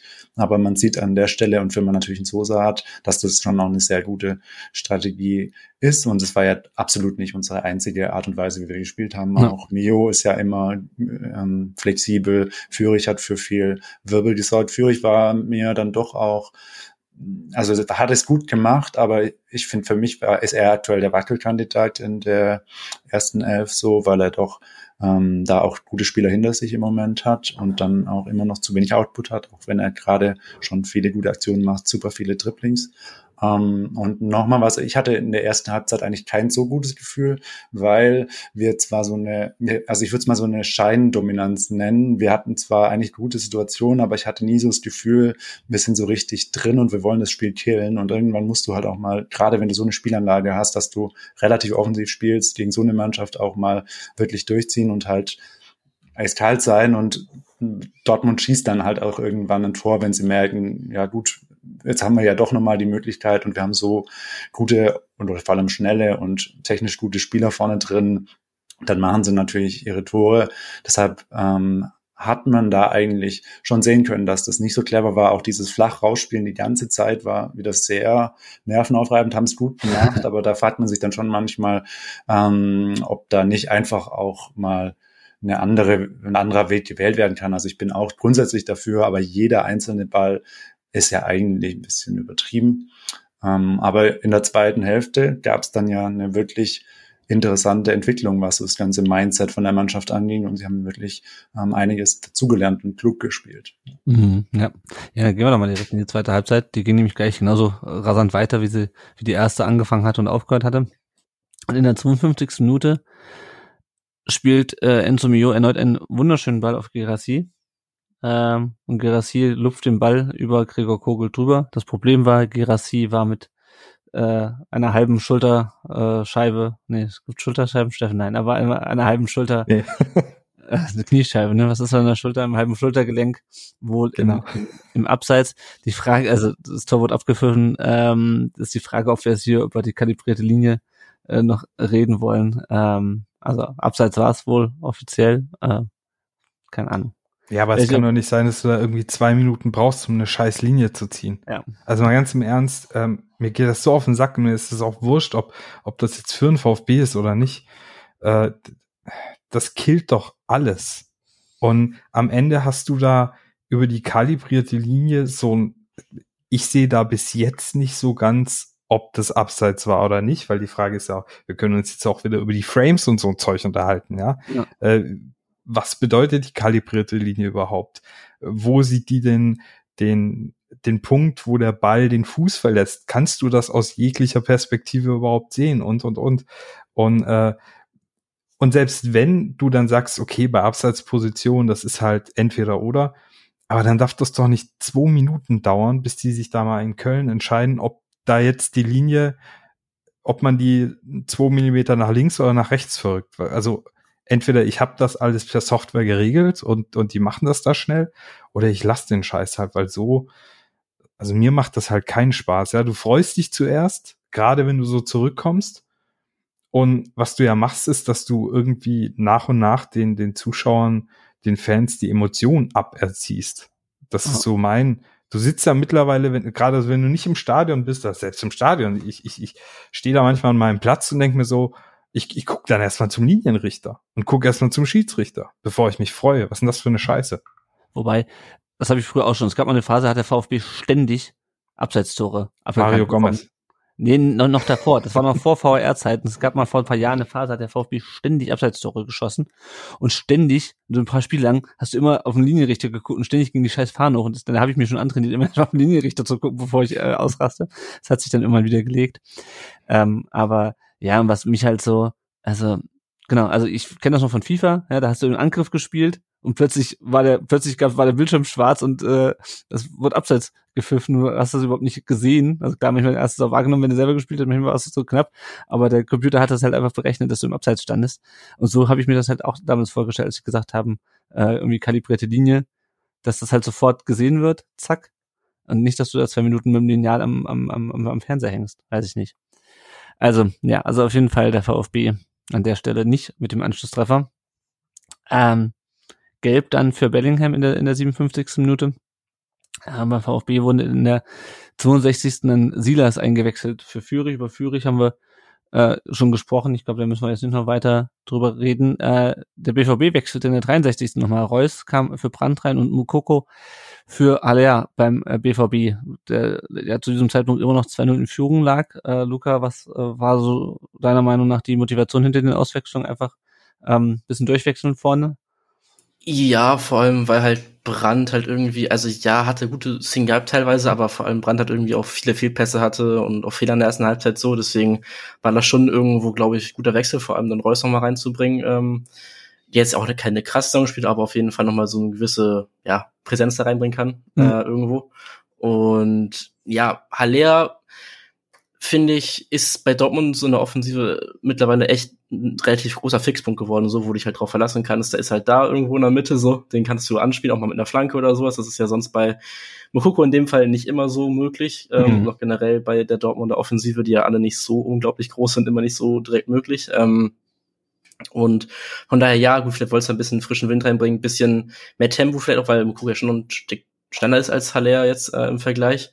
Ähm, von daher fand ich Wechsel jetzt nicht, nicht so gravierend schlimm wie ein anderer Wechsel, der noch später kam, beziehungsweise der erstmal noch nicht kam. Vielleicht kann man so sagen, ähm, weil ich weiß, wie ich ja schon sage, also Adeyemi zum Beispiel hätte ich dann halt äh, auch eventuell früher mal rausgenommen, aber ja. Na, naja. Ja, bevor wir gleich noch über den nächsten Dortmunder Wechsel sprechen, äh, Daniel, es lief dann irgendwie so die paar 60 Minute und ich hab mich, musste mich zwischendurch kneifen, weil ich nicht bemerkt habe, dass der VfB in diesem Spiel in Unterzahl spielt. Ging es dir auch so? Ja, total. Also ich muss auch sagen, ich bin mir im Nachhinein gar nicht sicher, ob die Dreierkette in dem Fall zwingend notwendig war, weil die Dreierkette hat ja den großen Vorteil, dass wenn wir offensiv spielen und wir sind gegen viele Teams ja doch eher offensiv, ähm, dass wir da eine gute Absicherung haben. In dem Fall waren wir aber ja schon häufiger tief und dann sind sich die Gefühle auch alle so ein bisschen auf den Füßen gestanden. Und deshalb hat sich das gar nicht so sehr ausgewirkt, vor allem weil die Außenverteidiger noch ein bisschen zurückgezogener waren und wir hatten dann ja teilweise fast schon so eine Sechserkette, weil die ähm, rechts und links vorne dann auch relativ tief mhm. verteidigt mhm. haben und davor Carasso und Endo natürlich ein, ein super defensives Mittelfeld sind und wenn es jetzt wirklich mal tief stehen und einfach verteidigen, trotz kleiner Wattler, aber grundsätzlich sind die ja schon defensiv recht stabil. Deshalb fand ich, dass wir da eigentlich auch immer noch eine gute defensive Ausrichtung hatten, aber eben auch wahnsinnig viele Spieler gelaufen sind. Also ich glaube, am Ende hatte ich zumindest gelesen, habe es jetzt nicht nochmal überprüft, hatten wir nur drei Kilometer weniger als Dortmund an Laufstrecke. Also hatten wirklich sehr, sehr viel Laufwege ähm, von den Spielern, die gegangen wurden. Und vor allem haben wir halt immer noch genügend Gefahr erzeugt nach vorne, weil da eben immer noch gefährliche Spieler waren und auch eine gute Strategie, um die einzusetzen. Als dann aber Girassi ausgewechselt wurde, muss ich sagen, dachte ich dann eigentlich doch, dass man das Spiel so ein bisschen aus, auslaufen lässt, austrudeln lässt, wo jetzt auch keiner ja so richtig traurig drüber war, weil man dachte, ja, wir sind jetzt nicht abgeschossen worden und haben eigentlich ein gutes Spiel gemacht. Ähm, ist zwar jetzt natürlich am Ende wieder enttäuschend, aber ähm, ja, weiter geht's. So. Ja, und dann ähm, springen wir gerade in die 69. Minute. Jamie Bino Gittens äh, wird eingewechselt für Daniel Mahlen. Äh, Luca, da noch eine kurze Einordnung, was das für eine Auswirkung hatte bei euch? Ähm, ja, also das war halt ein Wechsel, den ich absolut gar nicht verstanden habe. Das war, also da habe ich echt äh, gedacht, so, was, was denkt sich Taylor jetzt dabei, weil Mahlen halt wirklich mit Abstand der beste Spieler war, auch der aktivste Spieler offensiv. Äh, und dann, wie ich ja gerade schon angesprochen habe, dass du Adeyemi da halt dann lieber für drin lässt und noch relativ lange noch für drin lässt, der halt wirklich nicht viel dann gemacht hat. Äh, war mir ein bisschen, ja, habe ich nicht ganz verstanden. Ähm, bei No Gittens bin ich auch großer Fan von so, also ist auch einer absoluten Lieblingsspieler so. Ich habe auch kein Trikot von ihm anpassenderweise. Ähm, aber ja, mal hat er offensiv so für Wirbel gesorgt und vielleicht hast du auch an dem Zeitpunkt dann dir gedacht, so ja, okay, jetzt schon wir den vielleicht mal ein bisschen, kann ja auch sein. Ähm, aber ansonsten würde das für mich nicht wirklich Sinn machen, warum du ihn dann auswechselst. Ähm, Mhm. Ja. Ja. Ja, bef- nachdem dann Reus noch eine gelbe Karte gesehen hat, äh, hat dann der VfB auch nochmal gewechselt. Daniel ist gerade schon drauf eingegangen. Äh, Gerassi ging raus, Thiago Tomasch, über den haben wir eingangs auch schon ausführlich gesprochen, äh, kam rein und äh, Tangi Kulibali für Enzo Mio. Äh, Steffen, fandst du die Wechsel nachvollziehbar? Ja, also dass ähm, Gerassi rausging, äh, fand ich insofern nachvollziehbar, weil ja, ich fand zwar schon irgendwie bemerkbar, dass ihm noch so ein bisschen die Luft fehlt. Mhm. Äh, Es war ja auch schon äh, beim letzten Spiel so, dass du relativ schnell gesehen hast, dass der einfach, also dass er einfach noch ein bisschen Rückstand hat. Äh, Dass Koulibaly für Mio kam, gut, Mio war irgendwie nach seinem Pass zum vermeintlichen Anschlusstreffer nicht mehr ganz so präsent. Aber ähm, halt trotzdem, also für mich ist Mio ein unfassbarer Zugewinn bei uns im Mittelfeld Mhm. ähm, dass du da dann halt mit Koulibaly vielleicht versuchst, einfach den linken Flügel, äh, den wir die ganze Zeit schon gut bespielt haben, über Anton, äh, über Sosa, über äh, Fürich, dass du den vielleicht versuchst, noch mehr zu überladen. Äh, leuchtet mir auch ein. Nur dann ist natürlich wieder das Ding, wenn du versuchst, den noch mehr zu überladen, äh, warum du dann deinen kopfballstärksten Stürmer rausholst. Ja. Mhm. Ähm, aber ja, grundsätzlich, ich glaube, da ging es auch einfach irgendwie drum, vielleicht noch mehr dribbelstarke Spieler oder so auch irgendwie in die Box zu bringen, ähm, vielleicht doch noch einen Strafstoß oder sowas zu ziehen, ich weiß es nicht ganz genau. Äh, aber war ja richtig. Ja, genau. Und ähm, Thiago Thomas hat ja noch genau das, äh, das äh, versucht zu holen, nämlich, nämlich einen Strafstoß. Ähm, Reus dann mit dem Lattentreffer in der 77. und dann kommt äh, die Nummer, die, ähm, die äh, Minute, die ich mir hier aufgeschrieben habe, aber ich glaube, es war die 79. Kommt ungefähr hin, 78, 79. Kulibali mit dem Anschlusstreffer. Natürlich Kulibali gegen Dortmund, äh, habe ich als allererstes gedacht. Ähm, kriegt einen richtig guten langen Ball auf die auf die linke Seite von von Anton geschlagen, geht dann ins Tripling, zieht nach innen, zieht ab und äh, ich weiß nicht, ob er reingegangen wäre, wenn er nicht den Fuß von von Emre Can äh, getroffen hätte. Äh, in dem Fall ging war traf er ihn aber und er ging rein und der VfB war wieder dran. Äh, zunächst mal Luca hat da bei dir, ich meine, es war 79. Minute, das Spiel ging nicht mehr lange ähm, VfB lange in Unterzahl gespielt. Ich hatte selber, also ich meine, wenn du in der 77. Minute denkst, äh, noch irgendwie 0-2, 2-0 führst, dann rechnest du wahrscheinlich nicht unbedingt damit, dass du gegen eine Mannschaft wie den äh, VfB da nochmal zittern musst. Wie, wie sah es bei dir aus? Ja, also da war es noch nicht so ernst, sag ich mal, bei mir. Also ich habe mir schon gedacht, so ja, okay, muss jetzt nicht sein, noch das Ding noch irgendwie herzuschenken. So, wie gesagt, weil Bremen äh, hat mich da Besseres gelehrt so in der Vergangenheit, äh, dass es schon mal passieren kann. Aber ich habe jetzt noch nicht so krass äh, Schiss bekommen, dass ich gedacht habe, so ja, okay, jetzt wird's noch mal richtig, richtig äh, schwer. Klar, mir gedacht so ja, wird jetzt nicht unbedingt einfach dadurch. Ähm, vor allem halt VfB spielt zu Hause, ähm, du hast dann die ja, Zuschauer, die nochmal aufgestachelt wurden dadurch so und ja, VfB hat ja nicht schlecht gespielt in Unterzahl, also Mhm. ja. Ja, naja. Daniel, du sagtest vorhin, du bist Optimist. Äh, das heißt, warst du schon, äh, wie optimistisch warst du auf äh, einen Punktgewinn nach diesem Anschlusstreffer? Ich weiß gar nicht, ob ich immer Optimist bin, aber ich bin bei Fußballspielen irgendwie immer Optimist oder zumindest beim VfB. Ähm, ja, ich glaube, das ging so schnell, da war gar nicht so die Zeit, so viel drüber nachzudenken. Es war dann ja recht schnell so, dass man gemerkt hat, ich weiß nicht im Stadion, Steffen, ich glaube, du warst im Stadion, wenn ich es richtig verstanden habe. Äh, nee, Ähm, nee. Ah, du warst auch nicht. nicht. Okay, also waren wir alle vom TV, weil ich hatte den Eindruck, das sind jetzt schon so ein bisschen ähm, Köln-Vibes. Also das war, glaube ich, da ging es ja schon so ab in diesen letzten 20 Minuten äh, von, also reguläre Spielzeit, Ja. die letzten 10. Da war einfach sowas von viel Energie im Stadion. Deshalb, da hat man dann gemerkt, also das Tor alleine war das noch nicht ausschlaggebend, aber die Minuten danach, finde ich, hab, hat man gemerkt, dass da richtig, dass es richtig brennt. Ähm, Da habe ich auch richtig Angst bekommen, dann so als es dann immer Ja, jetziger genau. wurde, auch von Rängen, so habe ich das so, okay, hm, Da war, ich glaube, das war auch bei der Ecke zum 2-2, wo dann ähm, einer von uns noch, ich weiß nicht mehr, wer es war, noch so die Fans noch so angestarrt hat und so. Also da ging es dann wirklich rund und das war richtig geil, ja. Ah, ah, ja. Ja, und es ging also weiter. Dann Wagnumann noch mit dem Kopfball drüber in der 81. Minute. Reina kam dann für Adiyemi in der 82. Reina, also Koulibaly ja schon der erste Joker. Ähm, Reina sollte später auch noch einer werden. Äh, wie fandst du den Wechsel, Luca? Ja, zu, zu spät. Hättest du viel mhm. früher machen können, halt Adiyemi raus. Also, ja. ja. ja, ja. Daniel? Ja, noch mal eine Anmerkung zu dem 2-1. Das haben wir jetzt gar nicht so größer besprochen, aber ich glaube, das muss man schon sagen. Also das Spiel wäre nicht passiert, wenn da nicht Kulibali halt diese mega Einzelaktion gemacht ja. hat. Also das war eigentlich zu dem Zeitpunkt schon so ein bisschen äh, nicht tot, aber es war jetzt nicht so, dass da muss, es muss halt irgendwas, Einzelleistung oder Überraschendes oder Zufälliges passieren. Und er, ja, macht dann da einen Mega-Lauf und hat dann Glück mit dem Schuss. Und plötzlich sind wir wieder drin. Dortmund war eigentlich die ganze zweite Halbzeit im Verwaltungsmodus. Und das meine ich jetzt gar nicht negativ unbedingt, weil das musst du als Top-Mannschaft auch, also, auch irgendwo können. Ja. Ah haben sie vielleicht in dem Fall gegenüber der falschen Mannschaft gemacht, weil der VfB, auch wenn man es nicht denkt durch die Labadia-Zeit, aber eigentlich halt schon ein Team ist, das man nie so ganz abschreiben sollte. Zumindest scheinen sie das jetzt wieder zu sein, wie auch unter Rino immer. Ja, und deshalb ähm, war dann Dortmund doch ein bisschen zu sehr im eingeschlafenen Modus aus meiner Sicht.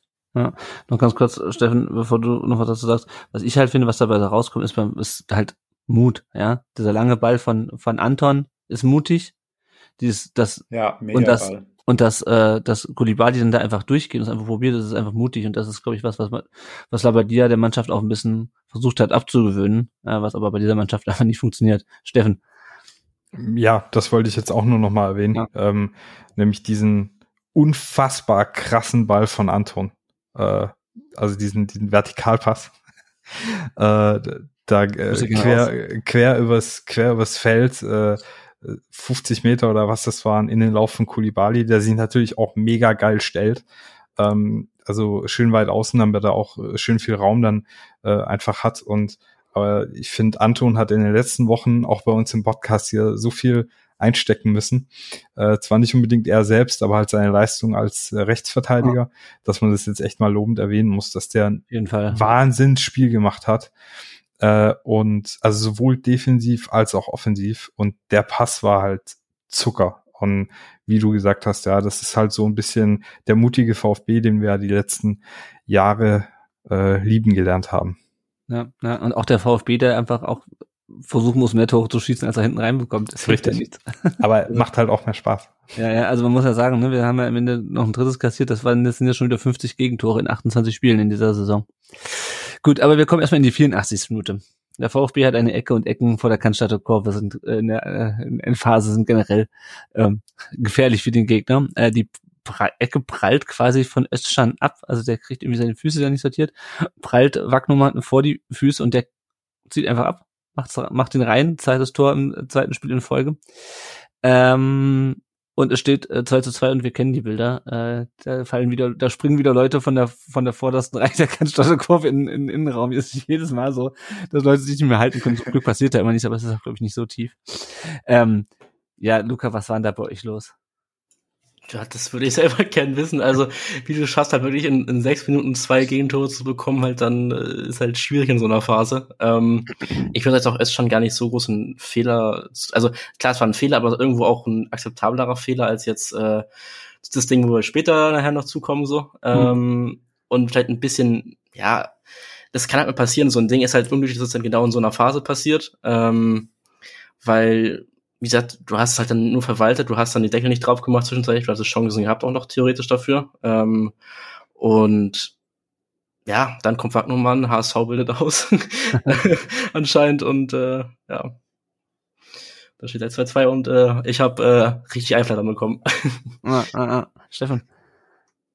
Ja, was ich halt echt krass finde, ähm, und das Also sorry, Luca, wenn ich da in der Wunde bisschen bohren muss, aber dieses Defensivverhalten bei der Ecke von deinen Dortmundern, das ist halt ein absoluter Treppenwitz, ja. Du stehst da mit elf Dortmundern im Strafraum, klar, bei dem Spielstand zu der Zeit und schaffst es nicht, fünf Stuttgarter zu verteidigen. Ähm, Sagadu blockt alleine drei Dortmunder weg, damit Wagnermann dann am Ende halt frei ist. Die haben gedacht, er war noch bei Dortmund, hat noch Dortmund. Aber, ja, wahrscheinlich. aber das, ja, das kannst du halt so, das, das kannst ja. du so nicht verteidigen. Das, aber äh, das war auch, äh, was ich vorhin schon gesagt hatte, Dortmund hat defensiv ähm, richtig, richtig, richtig viele Fehler gemacht. Äh, und das möchte ich auch nicht nur am eingewechselten Kulibali irgendwie festmachen. Das ist irgendwie auch zu billig, was ja danach, glaube ich, auf der Pressekonferenz irgendwie versucht wurde, ob äh, der jetzt da ausschlaggebend war für das Endergebnis. Ähm, dass die gesamte Mannschaft von Dortmund, ey, das ja, also da würde ich auch richtig Frust schieben. Ich kann auch einen Terzic verstehen, ja, wenn du auch sein Gesicht gesehen hast ähm, beim Ausgleich, äh, da, da, da glaubst du an nichts mehr. Vor allem, wenn du halt eine Mannschaft bist, die eine Meisterschaft gewinnen will. Ah. Ähm, also wenn man sich das mal anguckt, wie viel Platz Wagner man da am Ende hat, um den Ball da reinzuballern, das ist schon echt übel. Ja, und ich fand Terzic fand ich sowieso am geilsten, wenn nach dem 2-2 schreibt er irgendwie, schreit irgendwie was und shut up und am allergeilsten ist das die Reaktion aufs 3-2, ähm, wo er sich noch nicht mehr freut. Aber Daniel wollte noch was zum, zum Ausgleich sagen. Hm, weniger zum Ausgleich, sondern eher nochmal generell. Und zwar, ich würde mal die These aufstellen, ich stelle gerne ein bisschen provokante Thesen auf, dass die Auswechslung von Hummels in der Halbzeit, die haben wir jetzt nicht so thematisiert, dass die vielleicht sogar spielentscheidend am Ende oder ja. zumindest zwei für die zweite Hälfte entscheidend war, weil bei aller Kritik, und das ist alles richtig, also es waren unglaubliche Räume, guter alter die BVB-Tradition, so habe ich sie gerne ähm, gegen VfB spielen sehen in den letzten Jahren. Ähm, war wir leben Tradition halt einfach, wir leben das. ja. echte Tradition, echte ja, Echte Liebe, ja. ja. Ähm, da war dann eben trotzdem die, der Tulibali auf dem Platz und der Can war der andere Innenverteidiger. Guerrero war, glaube ich, da immer noch, ja, war immer noch Linksverteidiger, ne?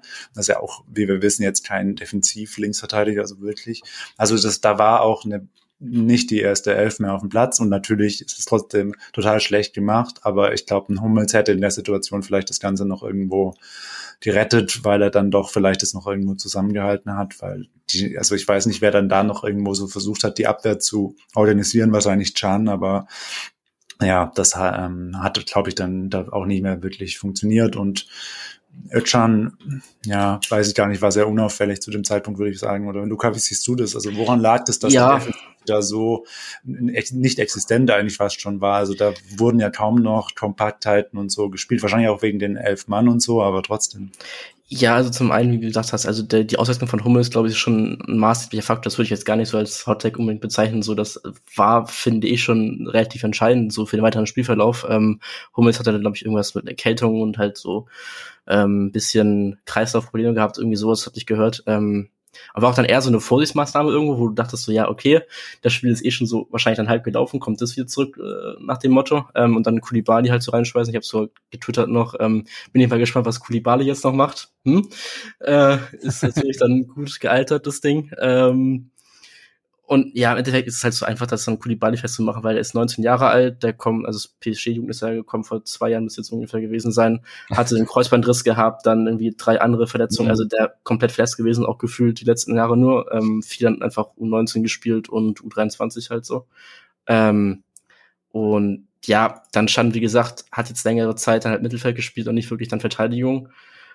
Äh, dazu dann Guerrero, kein Abwehrmann, das hast du ja gesagt bereits. Und dann Ryerson sah das Spiel auch nicht so krass aus, fand ich. Also generell über die Flügel, das war echt anfällig so, weil wenn du halt Guerrero, da rechnest du damit, dass er nicht so krass dann verteidigt irgendwo oder nicht dann so mitkommt, auch teilweise mit so einem Tempo.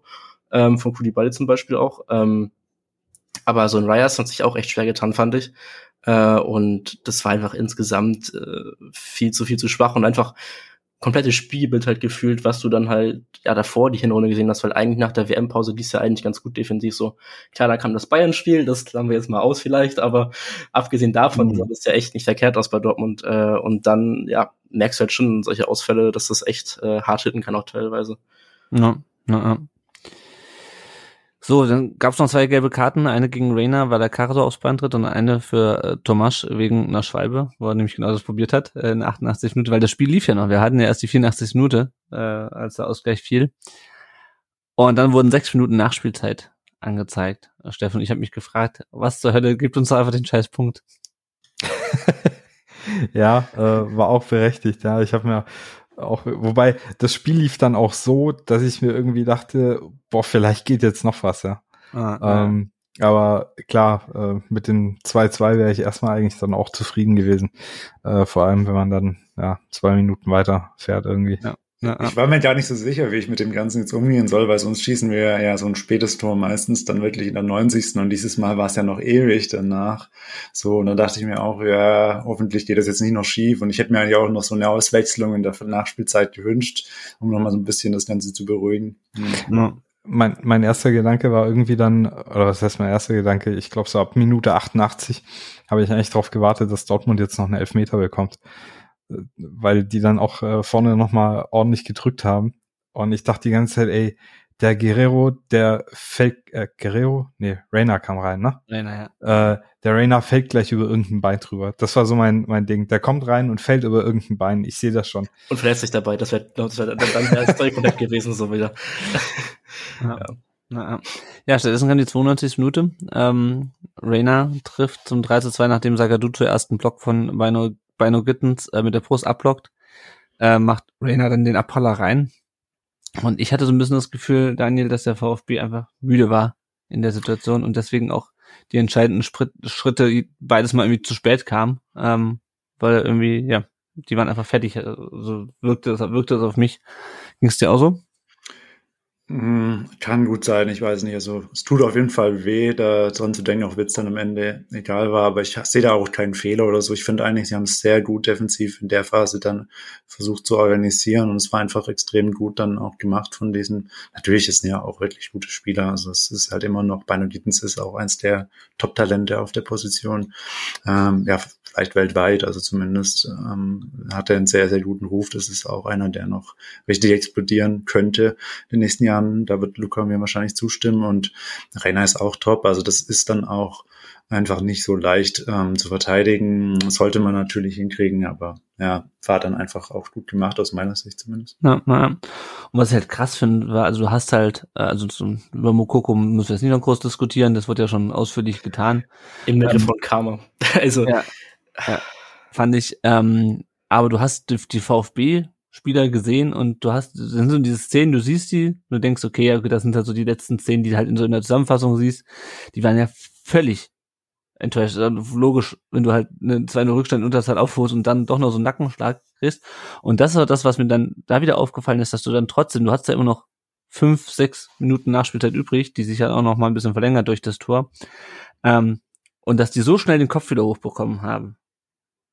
Äh, und dann noch diesen allerletzten Angriff zu fahren, das ist ja wirklich so ein klassischer allerletzter Angriff, dass ähm, der Ball da rechts rausgeht auf, auf, auf Wagnumann und es trotzdem weiter zu probieren und nicht, aber okay, jetzt spielen wir hin auf den Ball hinten rum und machen so ein paar halbgare Angriffe, dass natürlich dann Kulibali über den Ball tritt, über diese Flanke, die jetzt nicht schlecht war, aber halt auch nicht, nicht, nicht zu verteidigen. Das ist natürlich Glück, ja. Aber trotzdem, ich meine, wir hatten auch genügend Chancen gehabt, wo dann ähm, ein gegnerischer Stürmer am Ball vorbeitritt und unser Stürmer, äh, äh, Verteidiger und unser Stürmer so überrascht ist, dass er das Ding drüber setzt. Äh, als sie das dann in dem Moment auch die Nervenstärke zu haben, die er scheinbar auch wiedergefunden hat mittlerweile, das Ding dann noch reinzumachen. Äh, und das alles, diese, diese fünf Minuten, äh, das ja, verdient den höchsten Respekt finde ich, äh, sich nach so einem Nackenschlag nochmal, nach einem, dem letzten dieser vielen Nackenschläge nochmal aufzurichten und trotzdem weiterzumachen, trotzdem diesen Pass da rauszuspielen und da einfach weiterzumachen, ähm, finde ich geil. Habe ich äh, lang nicht mehr von vom VfB gesehen. Ja, gab es immer wieder mal, aber ich hab's, ich hab's vermisst. Das war, das war geil und die Reaktion der Kurve war ja auch äh, entsprechend äh, schön, Steffen. Das habe ich eigentlich schon alles erzählt, was du vielleicht sagen wolltest. Ja, nee, so. ich, ich habe dir das ja vorhin auch schon vorweggenommen. Ich finde, das ist genau das. Du kannst echt nur den Hut ziehen, äh, mit Sicherheit zum Ärger von Luca, weil das irgendwie äh, im Kopf wahrscheinlich sichere drei Punkte dann auch äh, zumindest mal nach, nach der ersten Hälfte dann waren. Aber ähm, du hast ja, also die Mannschaft hat ja nicht nur einen Nackenschlag hingenommen, sondern du hast ja in dem Spiel alles an Nackenschlägen bekommen, was du überhaupt irgendwie in einem Spiel nur sammeln kannst. Außer Verletzung, zum Glück. Gott sei Dank, ja. ja. Und, und dass du dann nicht nur einmal zurückkommst, sondern quasi, ich weiß nicht, also das ist ja mehr als dreimal, dass du dich da wieder aufgerichtet hast. Äh, das ist echt der Wahnsinn. Und ähm, ich weiß gar nicht, ich, mir fällt es echt schwer in dem Spiel auch in der ersten Halbzeit, da muss ich auch mal ähm, vielleicht noch mal ein bisschen mich mich reumütig zeigen. Äh, in der ersten Halb Halbzeit äh, habe ich äh, Karasor einen Riesenvorwurf gemacht für das Verhalten beim 2-0, aber ich habe mir das, das Tor mehrmals angeguckt und er kann da wirklich nicht viel zu, das ist Führichs Fehler. Ähm, aber im Grunde genommen hat die Mannschaft so eine krasse Moral bewiesen. Und ich hoffe einfach, dass man, nachdem wir ja schon nach dem Sieg äh, im Pokal äh, gesagt haben, man muss irgendwie versuchen, das Momentum jetzt mitzunehmen, und auch äh, gegen Bochum, was ein super schweres Auswärtsspiel war. Äh, und jetzt das noch, also eigentlich, wenn du das jetzt noch mit in den Rest der Saison nimmst und einfach immer wieder dran denkst, hey, wir sind sogar gegen Dortmund wieder zurückgekommen, dann, dann wird's jetzt wirklich für jede Mannschaft, die da kommt, schwierig, einen VfB zu schlagen.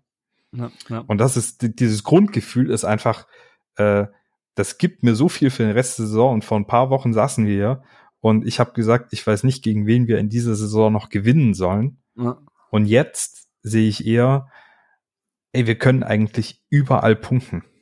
Ja, ja ich denke, jetzt kommt der ultimative Endgegner, wenn man ähm, sowas bestätigen will, weil wir spielen Freitagabend gegen Augsburg. Ja. Das ist ja ab aus Augsburg auswärts, das ist ja die absolute Spezialdisziplin von Augsburg, die da, glaube ich, irgendwie äh, ja, übertrieben gesagt 80 Prozent ihrer Punkte geholt haben. Ähm, ich wollte auch noch mal kurz auf die Endszene eingehen. Da würde ich aber, da, also da kann ich Terzic sehr gut verstehen. Also aus meiner Sicht, das machen wir natürlich gut. Silas macht's überragend. Auch der Pre-Assist, ich glaube, von Anton war gut und so. Aber trotzdem, es ist natürlich, ich glaube, deshalb hat er auch so den Glauben an die Welt verloren, Edin Terzic in dem Moment, weil wenn du so ein Tor schießt und dann sind da eigentlich, also gefühlt, es noch, sind dann nur vier Spieler hinten oder so. Also es war wirklich so, Dortmund hatte gar nichts da entgegenzusetzen. Und in dem Moment äh, sollte es ja völlig klar sein, dass du jetzt auf keinen Fall nochmal ein Gegentor kriegen darfst oder solltest. Und ja, also da, das macht Kulibali dann, der Dortmunder Kulibali unglücklich, aber eigentlich ähm, haben da vor allem die Leute ab dem Mittelfeld total ähm, ja, versagt oder total unglücklich oder schlecht sich verhalten, weil sie da klar die Aufgabe haben, alles ähm, zuzumachen und jetzt wach zu sein. Und das Gegenteil war der Fall.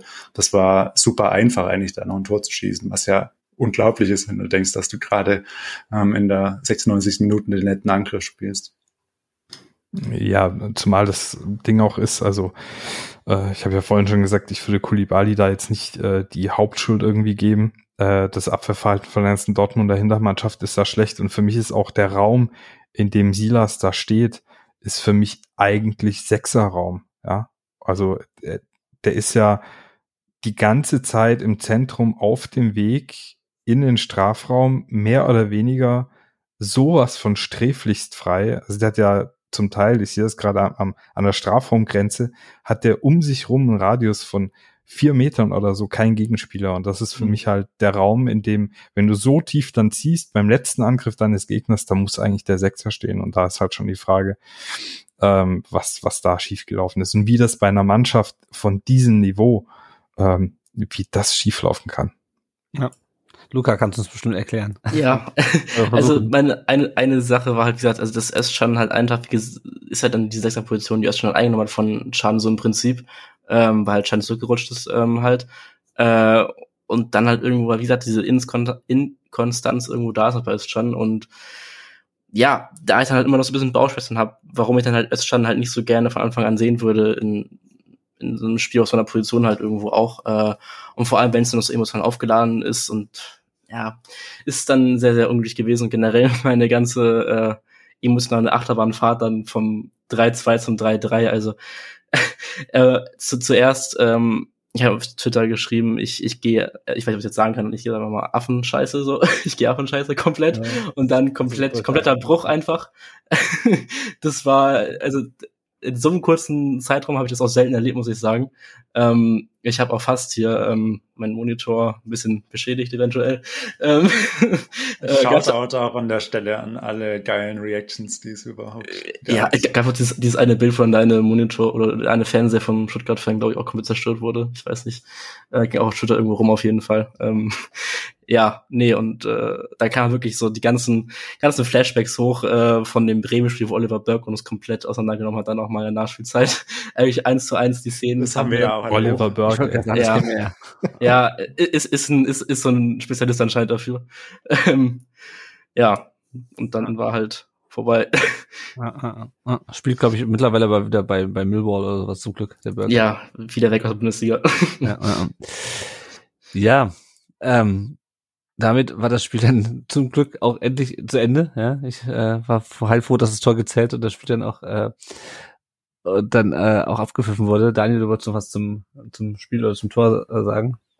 Ähm, ja, ich habe mir noch so ein paar Notizen, die ich noch loswerden wollte. Also einmal ähm, vielleicht, ich würde noch mal ein bisschen ausholen. Also ich bin bei Labadia hatte man so den Eindruck, man hat sich da jetzt in aus Sicht der Verantwortlichen, also Werner Wohlgemuth, so eine Problemklasse und da holen wir uns jetzt so einen Lehrer, der ist vielleicht kurz vom Ruhestand, aber der hat noch so diese ganzen Tricks auf Lager und er stellt sich dann halt vor die Klasse und irgendwie, ja, am Anfang denkt man noch so, ja, vielleicht funktioniert es ja und so und mit der Zeit merkt man irgendwie, so richtig funktioniert es nicht und so ganz klar nehmen sie es ihm nicht ab, was er erzählt und ja, und dann kommt jetzt Hönes und der wirkt halt wie ein junger, dynamischer Lehrer, der sich, mhm. oder eine Lehrerin, ähm, die jetzt die, ähm, ähm, die SchülerInnen da jetzt packt und dann plötzlich funktioniert ganz vieles wieder und dann hast du ja den Eindruck, dass das eigentlich mittlerweile reifere Menschen wären. Also ich bin sehr positiv überrascht, dass jetzt auch mehr Spieler zum Beispiel sich in den Interviews stellen. Also zum Beispiel ähm, Vanjoman ist da jetzt dabei, Sosa ist dabei, Bredlo auch seitdem er ist. Das spricht auch so ein bisschen für einen Reifeprozess. Ja, ist halt natürlich auch leichter, wenn du gewonnen hast. Ne? Ja, aber das unabhängig davon. Also ja. klar, es gab nicht so viele Siege, aber es wurden generell, also Sosa hat es so ein bisschen angefangen irgendwann, aber ich man hat schon den Eindruck, Bredlo hätte es wahrscheinlich gemacht, wenn er halt gespielt hätte. Aber ich finde, es gibt so ein paar Indizien dafür, dass sich manche Spieler ähm, ein Stück weit weiterentwickelt haben. Dazu auch eben, dass man nicht den Kopf verloren hat und dass Hönes auch meinte, die Spieler waren sehr klar in der Halbzeit. Das ähm, hätte Labadia vermutlich so nicht gesagt. Er hätte wahrscheinlich gesagt, ich musste da die Mannschaft wieder aufrichten und so. Ähm, dann äh, ich würde mal kurz zwischen man auch den, ja, noch, sorry, wenn, ja. wenn, wenn, du jetzt fertig warst mit dem Hönes-Ding. Ähm, also war jetzt auf Hönes bezogen, wenn du diese Metapher mal fortführst. Also Hönes quasi der Lehrer, der immer noch mit Tafel und äh, Kreide arbeitet und dann Hönes ankommt mit dem Whiteboard und alles äh, umschmeißt und quasi dann noch seine neuen Ideen da reinbringt. Ich muss auch sagen, als Externe, also Hönes, das passt echt gut zum VfB, so habe ich das Gefühl irgendwie. Und das war echt gute Verpflichtung jetzt nach Labadia. Ähm, ja, das wollte ich nur mal kurz loswerden ja. an der ja. Stelle. Ja, ich wollte auch gar nicht ähm, damit jetzt sagen, dass es jetzt alles besser ist. Das muss man mal abwarten, aber man hätte halt einfach, dass die, dieses Verhältnis wieder passt und die Ansprache ja. und auch so die Art und Weise, wie man taktische Ideen, ja, was man überhaupt hat. Ähm, ja, und deshalb auch, da war ja eben der Punkt, dass wir sonst meistens solche Spiele dann halt irgendwie so über den Kampf irgendwie zurückerobert haben. Aber in dem Fall war es ja fast schon so ein bisschen clever. Also ich will jetzt nicht so weit gehen, dass es wirklich clever war, aber es hatte so Tendenzen dazu, ein bisschen anders zu wählen. Und das ist, glaube ich, auch die Stärke von dieser Philosophie, die Missentat da reingebracht hat, ähm, dass ja Spieler sich eigentlich über die Erfahrungen weiterentwickeln sollen, weil die Theorie ist ja, man kann sich jetzt nicht irgendwie jedes Mal neue ähm, Spieler leisten, die da Führungsspieler oder sonstiges sind. Und deshalb sollten Spielereien entwickeln sich und an vielen Stellen hat das noch nicht so richtig funktioniert. Aber jetzt hier zum Beispiel bei Anton merkt man da schon einen Reifeprozess.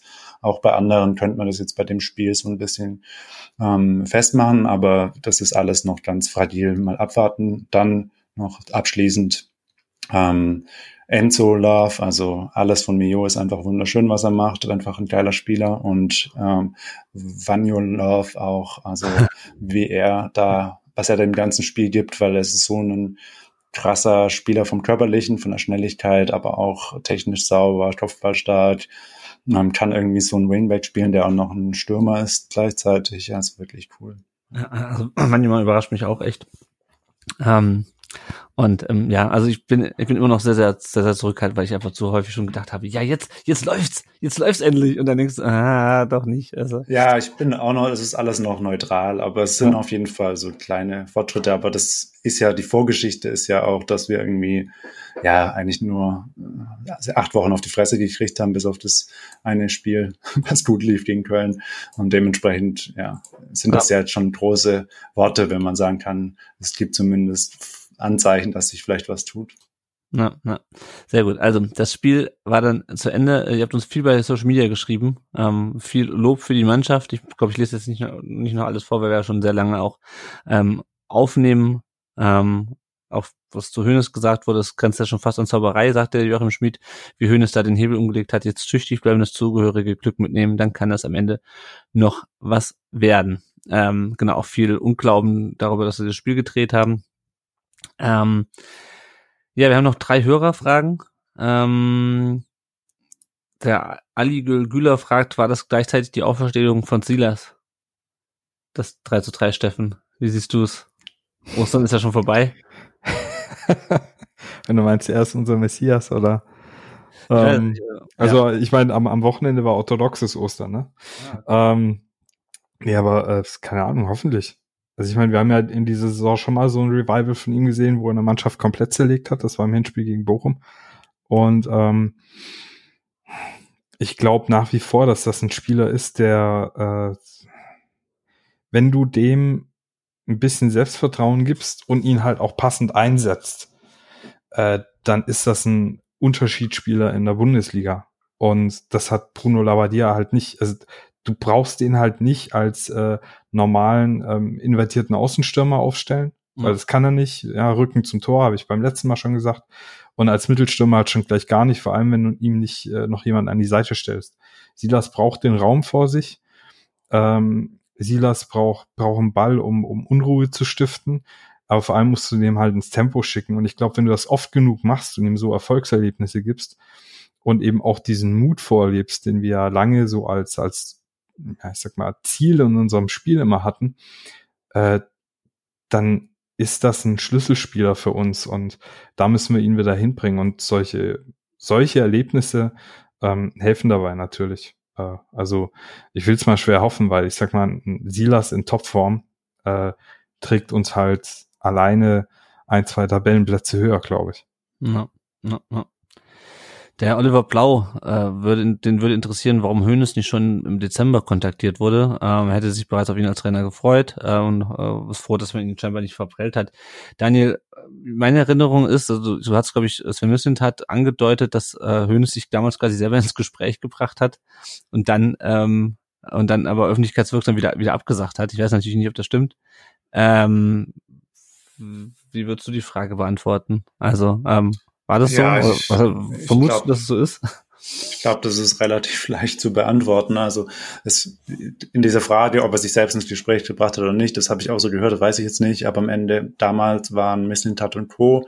Ähm, die entscheidenden Menschen, ähm, war der Misslintat und ähm, er wollte ihn nicht äh, direkt. Das hat er, glaube ich, auch mehr oder weniger so gesagt. Also ich weiß es nicht, vielleicht hätte er sich auch vorstellen können, aber es hatte andere Gründe oder es waren irgendwie, also ich sage jetzt nicht, dass er ihn jetzt nicht mochte, aber es war jetzt nicht der Plan. Es sollte, glaube ich, auch ein erfahrenerer Trainer sein sozusagen. Das war so das gemeinsame Profil von Touch und Werle. Also damals war das kein Thema. Und dann war nur Labadia das Thema. Also mhm. das ist auch relativ offensichtlich. Also Werle hat sich bewusst gegen Hoeneß ähm, in dieser Phase entschieden, wo dann Labadia kam. Bewusst insofern, dass man natürlich hätte sagen können, jetzt ist Mislintat weg, warum jetzt nicht ähm, nochmal Hoeneß kontaktieren, der ja irgendwie zumindest schon mal äh, da Kontakt da war. Aber ich glaube, es ist auch einfach so, dass äh, Werle unbedingt äh, Labadia da wollte, um aus seiner Sicht auch nochmal sicher zu gehen und äh, da nicht in den Abstiegskampf zu geraten. Ja. Ja. Und schließlich noch die letzte Frage an den Luca, als letzte Hörerfrage. Wie kann man einen so furchtbaren Anstoß machen wie der VfB? Also wer es nicht gesehen hat, das war einfach das war großartig. Also, ich, das habe ich auch noch nicht gesehen. Ja, ich glaube, schwierig zu erklären, das ganze Ding irgendwie, also komplett kurios, ja. Ähm, habe ich, ich glaube, so Anschluss habe ich auch noch nie wirklich gesehen. So, das ich glaube, so ein einmaliges Ding, was auch nicht wirklich dann oft äh, groß sieht dann. ja. Ja, gut. Wir blicken mal auf die Lage dann nach dem 28. Spieltag. Die Frage ist, Luca, willst du noch dabei bleiben? Luca wollte heute ursprünglich Champions League schauen. Ich glaube, das ist schon wieder aufgepfiffen, das Spiel. Nee, läuft noch, aber es ist relativ deutlich gerade. Also ich kann auch mal bleiben Moment. Äh, alles gut. Okay, ja. alles klar. Sag mal Bescheid. Ich, äh, weil jetzt geht es wirklich nur noch um den VfB. Der ist der 16. mit 24 Punkten, 35 zu 50 Tore. Ich hatte schon gesagt. Äh, die Hertha äh, steht hinter uns mit 22 Punkten, haben, äh, sie haben natürlich von Marcin Kaminski ein Freistoßtor ähm, einschenken lassen. Das sagt, glaube ich, alles aus. Ein direktes Freistoßtor. Ähm, Schalke 24 ähm, Punkte, punktgleich, aber mit minus 26 äh, Toren. Das heißt also, diese Tordifferenz, die ist für uns mittlerweile auch, aktuell auch ein Punkt wert, auch gegenüber Bochum, die äh, leider gegen Union äh, einen Punkt geholt haben, jetzt drei Punkte vor uns stehen, in Augsburg mit 29 äh, und Hoffenheim mit 29. Jetzt geht's am Freitag gegen Augsburg, die nur in Anführungsstrichen äh, fünf Punkte vor uns stehen. Mit dem Sieg wären wir, hätten wir die auf zwei Punkte rangeholt. Äh, haben keinen der letzten fünf Spiele gewonnen. Äh, haben gegen Leipzig zuletzt zwei, drei verloren, was es keine Schande ist für eine Mannschaft wie Augsburg und äh, gegen Köln 1 zu 3. Äh, Berisha mit neun Treffern bester Torschütze. Dann kommt äh, Demirovic mit sieben und ähm, Sperren haben sie aktuell keine. Ich glaube, beim VfB hat Ito mittlerweile vier gelbe Karten. Das heißt, er könnte, wenn er zurückkommt ähm, und noch eine gelbe sieht, ähm, dann beim Spiel darauf äh, fehlen. Äh, Niklas Dorsch fehlt bei Augsburg verletzt, aber ansonsten sind da alle fit. Beim VfB ist, wie gesagt, das Mafropanos gegen Augsburg gesperrt. Daniel, was ist dein Gefühl für Freitagabend? Ja, ich habe es ja schon gesagt, ich bin meistens optimistisch, aber also ich glaube, es ist ein, äh, wie hatte Frank Rales immer gesagt, mit diesen wichtigen Spielen Gladiolen oder so. Mhm. Ähm, ja, das ist jetzt ein äh, ganz, ganz wichtiges Spiel. Augsburg wäre dann nur noch drei, zwei Punkte weg. Und ich glaube, Differenz, Tordifferenz äh, sind wir ähnlich. Also sind wir wirklich an Augsburg wieder dran. Ich gehe natürlich von einem Sieg aus, aber realistisch glaube ich, kann es in alle Richtungen gehen. Also eigentlich sehr spannendes Spiel, weil es irgendwo, glaube ich, zeigen wird, ähm, wie stabil jetzt diese neue Hoffnung hier ist. Mhm. Ja, ja, das, das trifft ziemlich gut. Steffen, was tippst du? 2-1 für den VfB. Sehr gut, der erste Sieg, den ich seit äh, Wochen tipp. Ähm, kurzer Fun Fact äh, für uns alle. Ähm, Enrico Maaßen, der sich ja irgendwie gerade schwer tut, die Spannung beim FCA hochzuhalten. Er hat mittlerweile einen schlechteren Punkteschnitt als Ex-Trainer Markus Weinzier. Oh, oh, oh. Na dann. Ja, an der Stelle, Luca, was hältst du denn von Maaßen? Du hast ihn ja lange erlebt bei Dortmund. ich war eigentlich immer relativ positiv eingestellt soweit und hatte auch das Gefühl, dass er eigentlich am Anfang ganz gute Arbeit gemacht hat bei Augsburg. So kam mir das zumindest rüber am Anfang. Ähm, ja, ich habe jetzt Augsburg nicht so viel verfolgt in letzter Zeit, muss ich auch sagen. also weiß ich nicht und, und ja, ich glaube, der geht da seinen Weg irgendwie.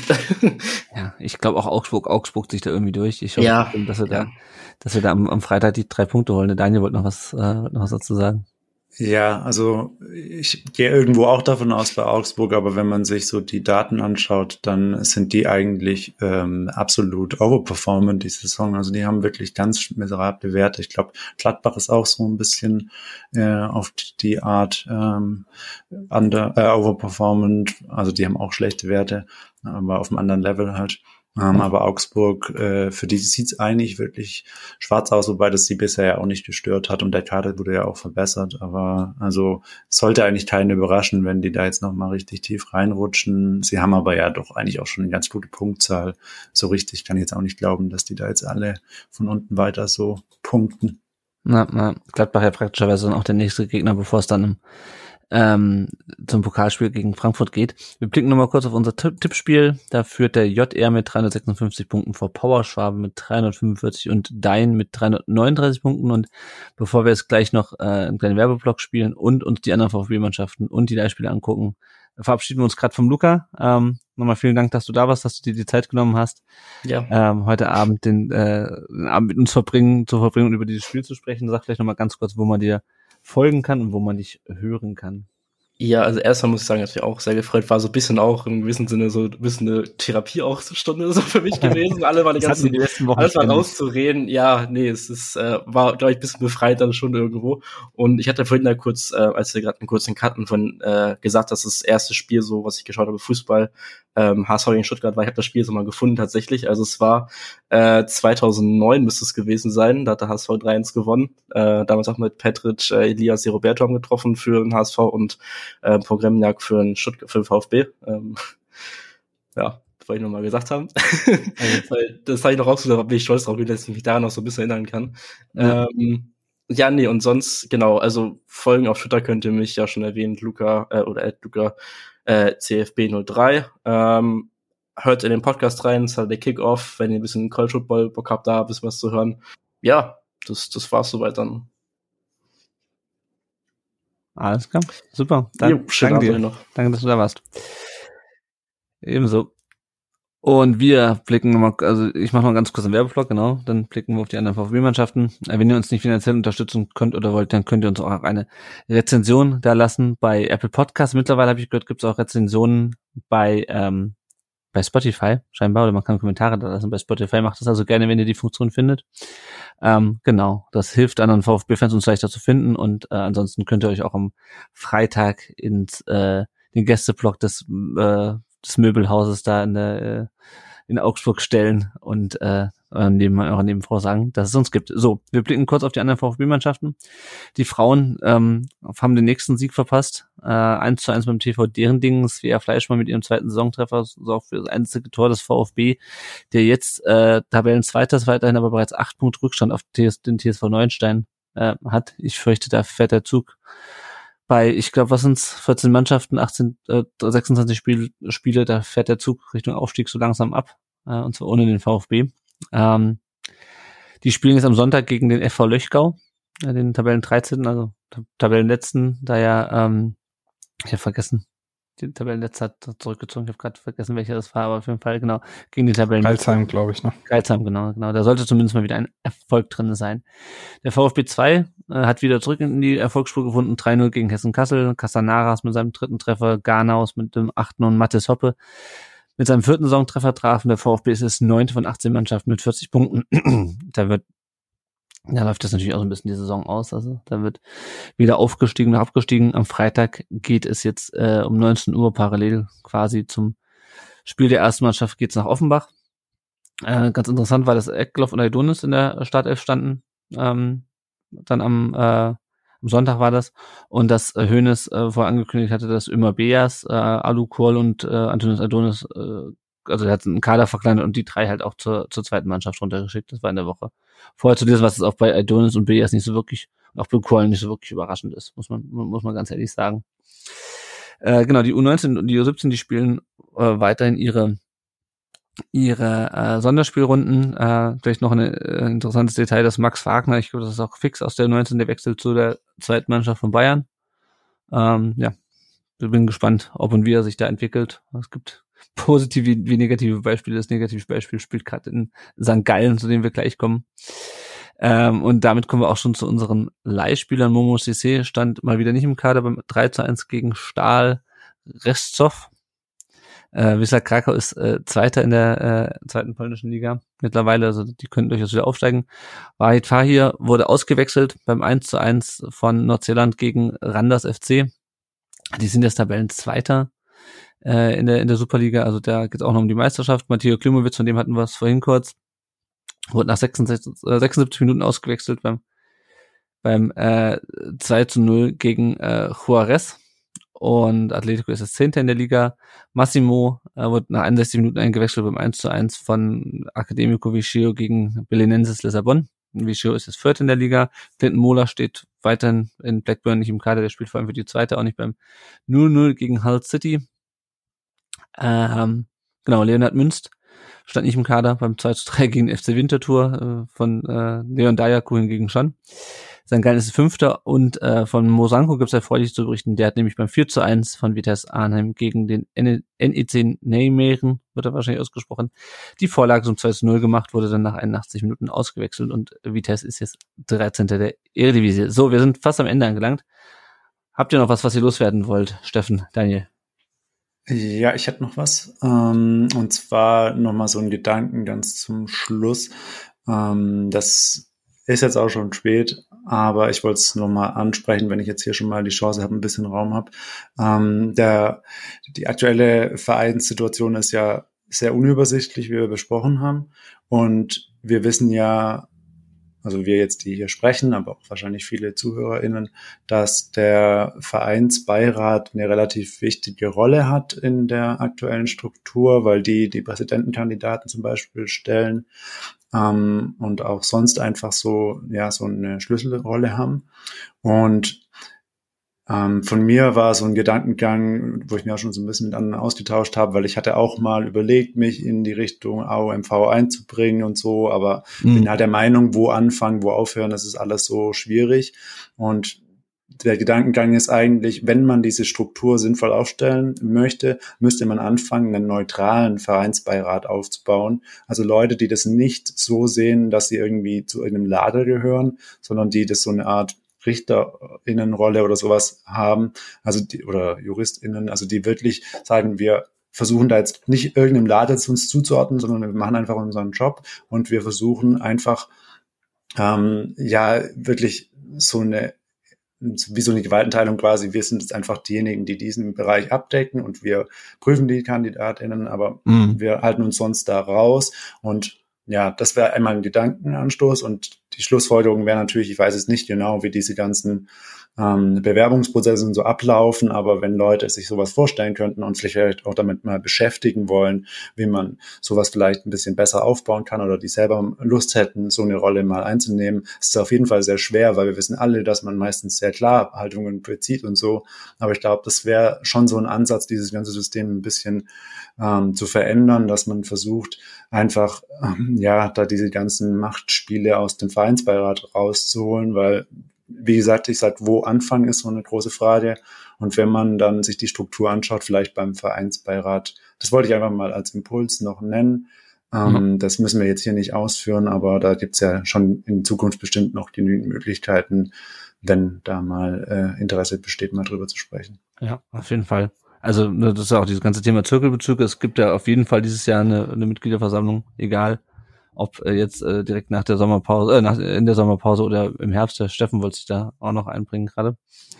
Ähm, ja, wollte auch noch was zu sagen, nachdem wir ähm, ja letztes Mal uns schon relativ deutlich gegen die außerordentliche Mitgliederversammlung ausgesprochen haben, ähm, wo ich auch nach wie vor zu stehe, weil ich äh, einfach diese, diese ähm, zeitlichen Abläufe für ungünstig jetzt halt. Aber grundsätzlich muss man halt nochmal klipp und klar sagen, dass äh, natürlich alle gewählten Vertreterinnen und Vertreter des Vereins sich diesem demokratischen Prinzip auch einfach stellen müssen. Und auch das, was du gesagt hast, Daniel, wenn man einfach das Gefühl hat, äh, Menschen sind dort befangen, ähm, dann äh, ja, also ich, was, was für mich ein Riesengewinn wäre, wenn einfach mehr Leute zur Mitgliederversammlung gehen, weil ich finde nach wie vor, dass es ganz, ganz schwierig ist, auch für einen Präsidenten, auch für Vereinsbeiräte, Vereinsbeirätinnen, ähm, wie legitimiert bist du, wenn du im größten Verein Baden-Württembergs nachher von 500 Leuten Stimmen einsammelst?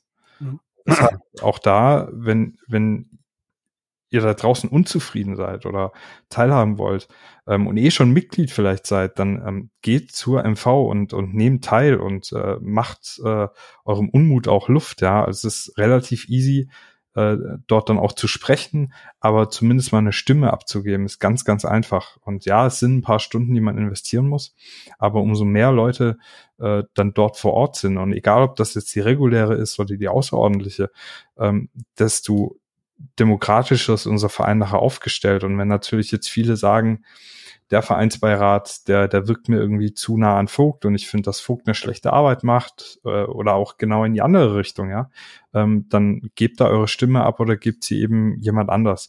Und das, das kann auf jeden Fall immer nur ein Gewinn für den Verein sein, ähm, dass wir so viele Leute wie möglich irgendwie auf die MVs drauf bekommen. Ja. Ja. Genau. Gute Schluss, also gutes Schlusswort, genau. ich dachte gerade, der Steffen meldet sich nochmal gutes Schlusswort. Wie gesagt, also äh, beteiligt euch äh, an der Vereinspolitik. Es ist, wenn ihr Mitglied seid und wenn ihr nicht seid, dann werdet äh, es ist unser Verein und äh, dementsprechend äh, können wir da auch mitentscheiden. Bis zu einem gewissen Maß. Also auf jeden Fall auf der Mitgliederversammlung. So. Das war jetzt nicht so elegant, jetzt auch vielleicht ein bisschen eleganter formulieren können. Ich danke erstmal jetzt äh, dem Daniel dafür, dass er sich heute die Zeit genommen hat. Ähm, äh, das Spiel war ja erfreulich. Andere Sachen sind nicht so erfreulich im VfB, aber trotzdem vielen Dank, Daniel, für deine Zeit. Schön, schön, dass du da warst. Sehr gerne. Danke für die Einladung. Sag noch mal ganz kurz, wo kann man dir bei Twitter folgen? Uh, der Dolphe, ähm, at der Dolphe, ja. Genau, dann folgt dem Daniel unter at der Dolphe. Uns heute das nächste Mal dann hoffentlich nach einem Auswärtssieg in Augsburg und dem Sprung an Bochum vorbei äh, auf den äh, auf den Nicht-Abstiegsplatz. Das wäre schön. Ähm, worauf ich noch hinweisen möchte, ist ähm, äh, an Seba, der hat unter auf Instagram einen Account namens Sebas Kampf und er kämpft gegen äh, akute lymphatische Leukämie. Ähm, lädt da regelmäßig Videos hoch. Ähm, genau, großer VfB-Fan. Wie gesagt, lasst ihm vielleicht mal einen Kommentar da, unterstützt ihn ein bisschen emotional. Ähm, genau. Euch erstmal vielen Dank fürs Zuhören an dieser Stelle und dann bis nächste Woche. Ciao. Ciao. Ciao.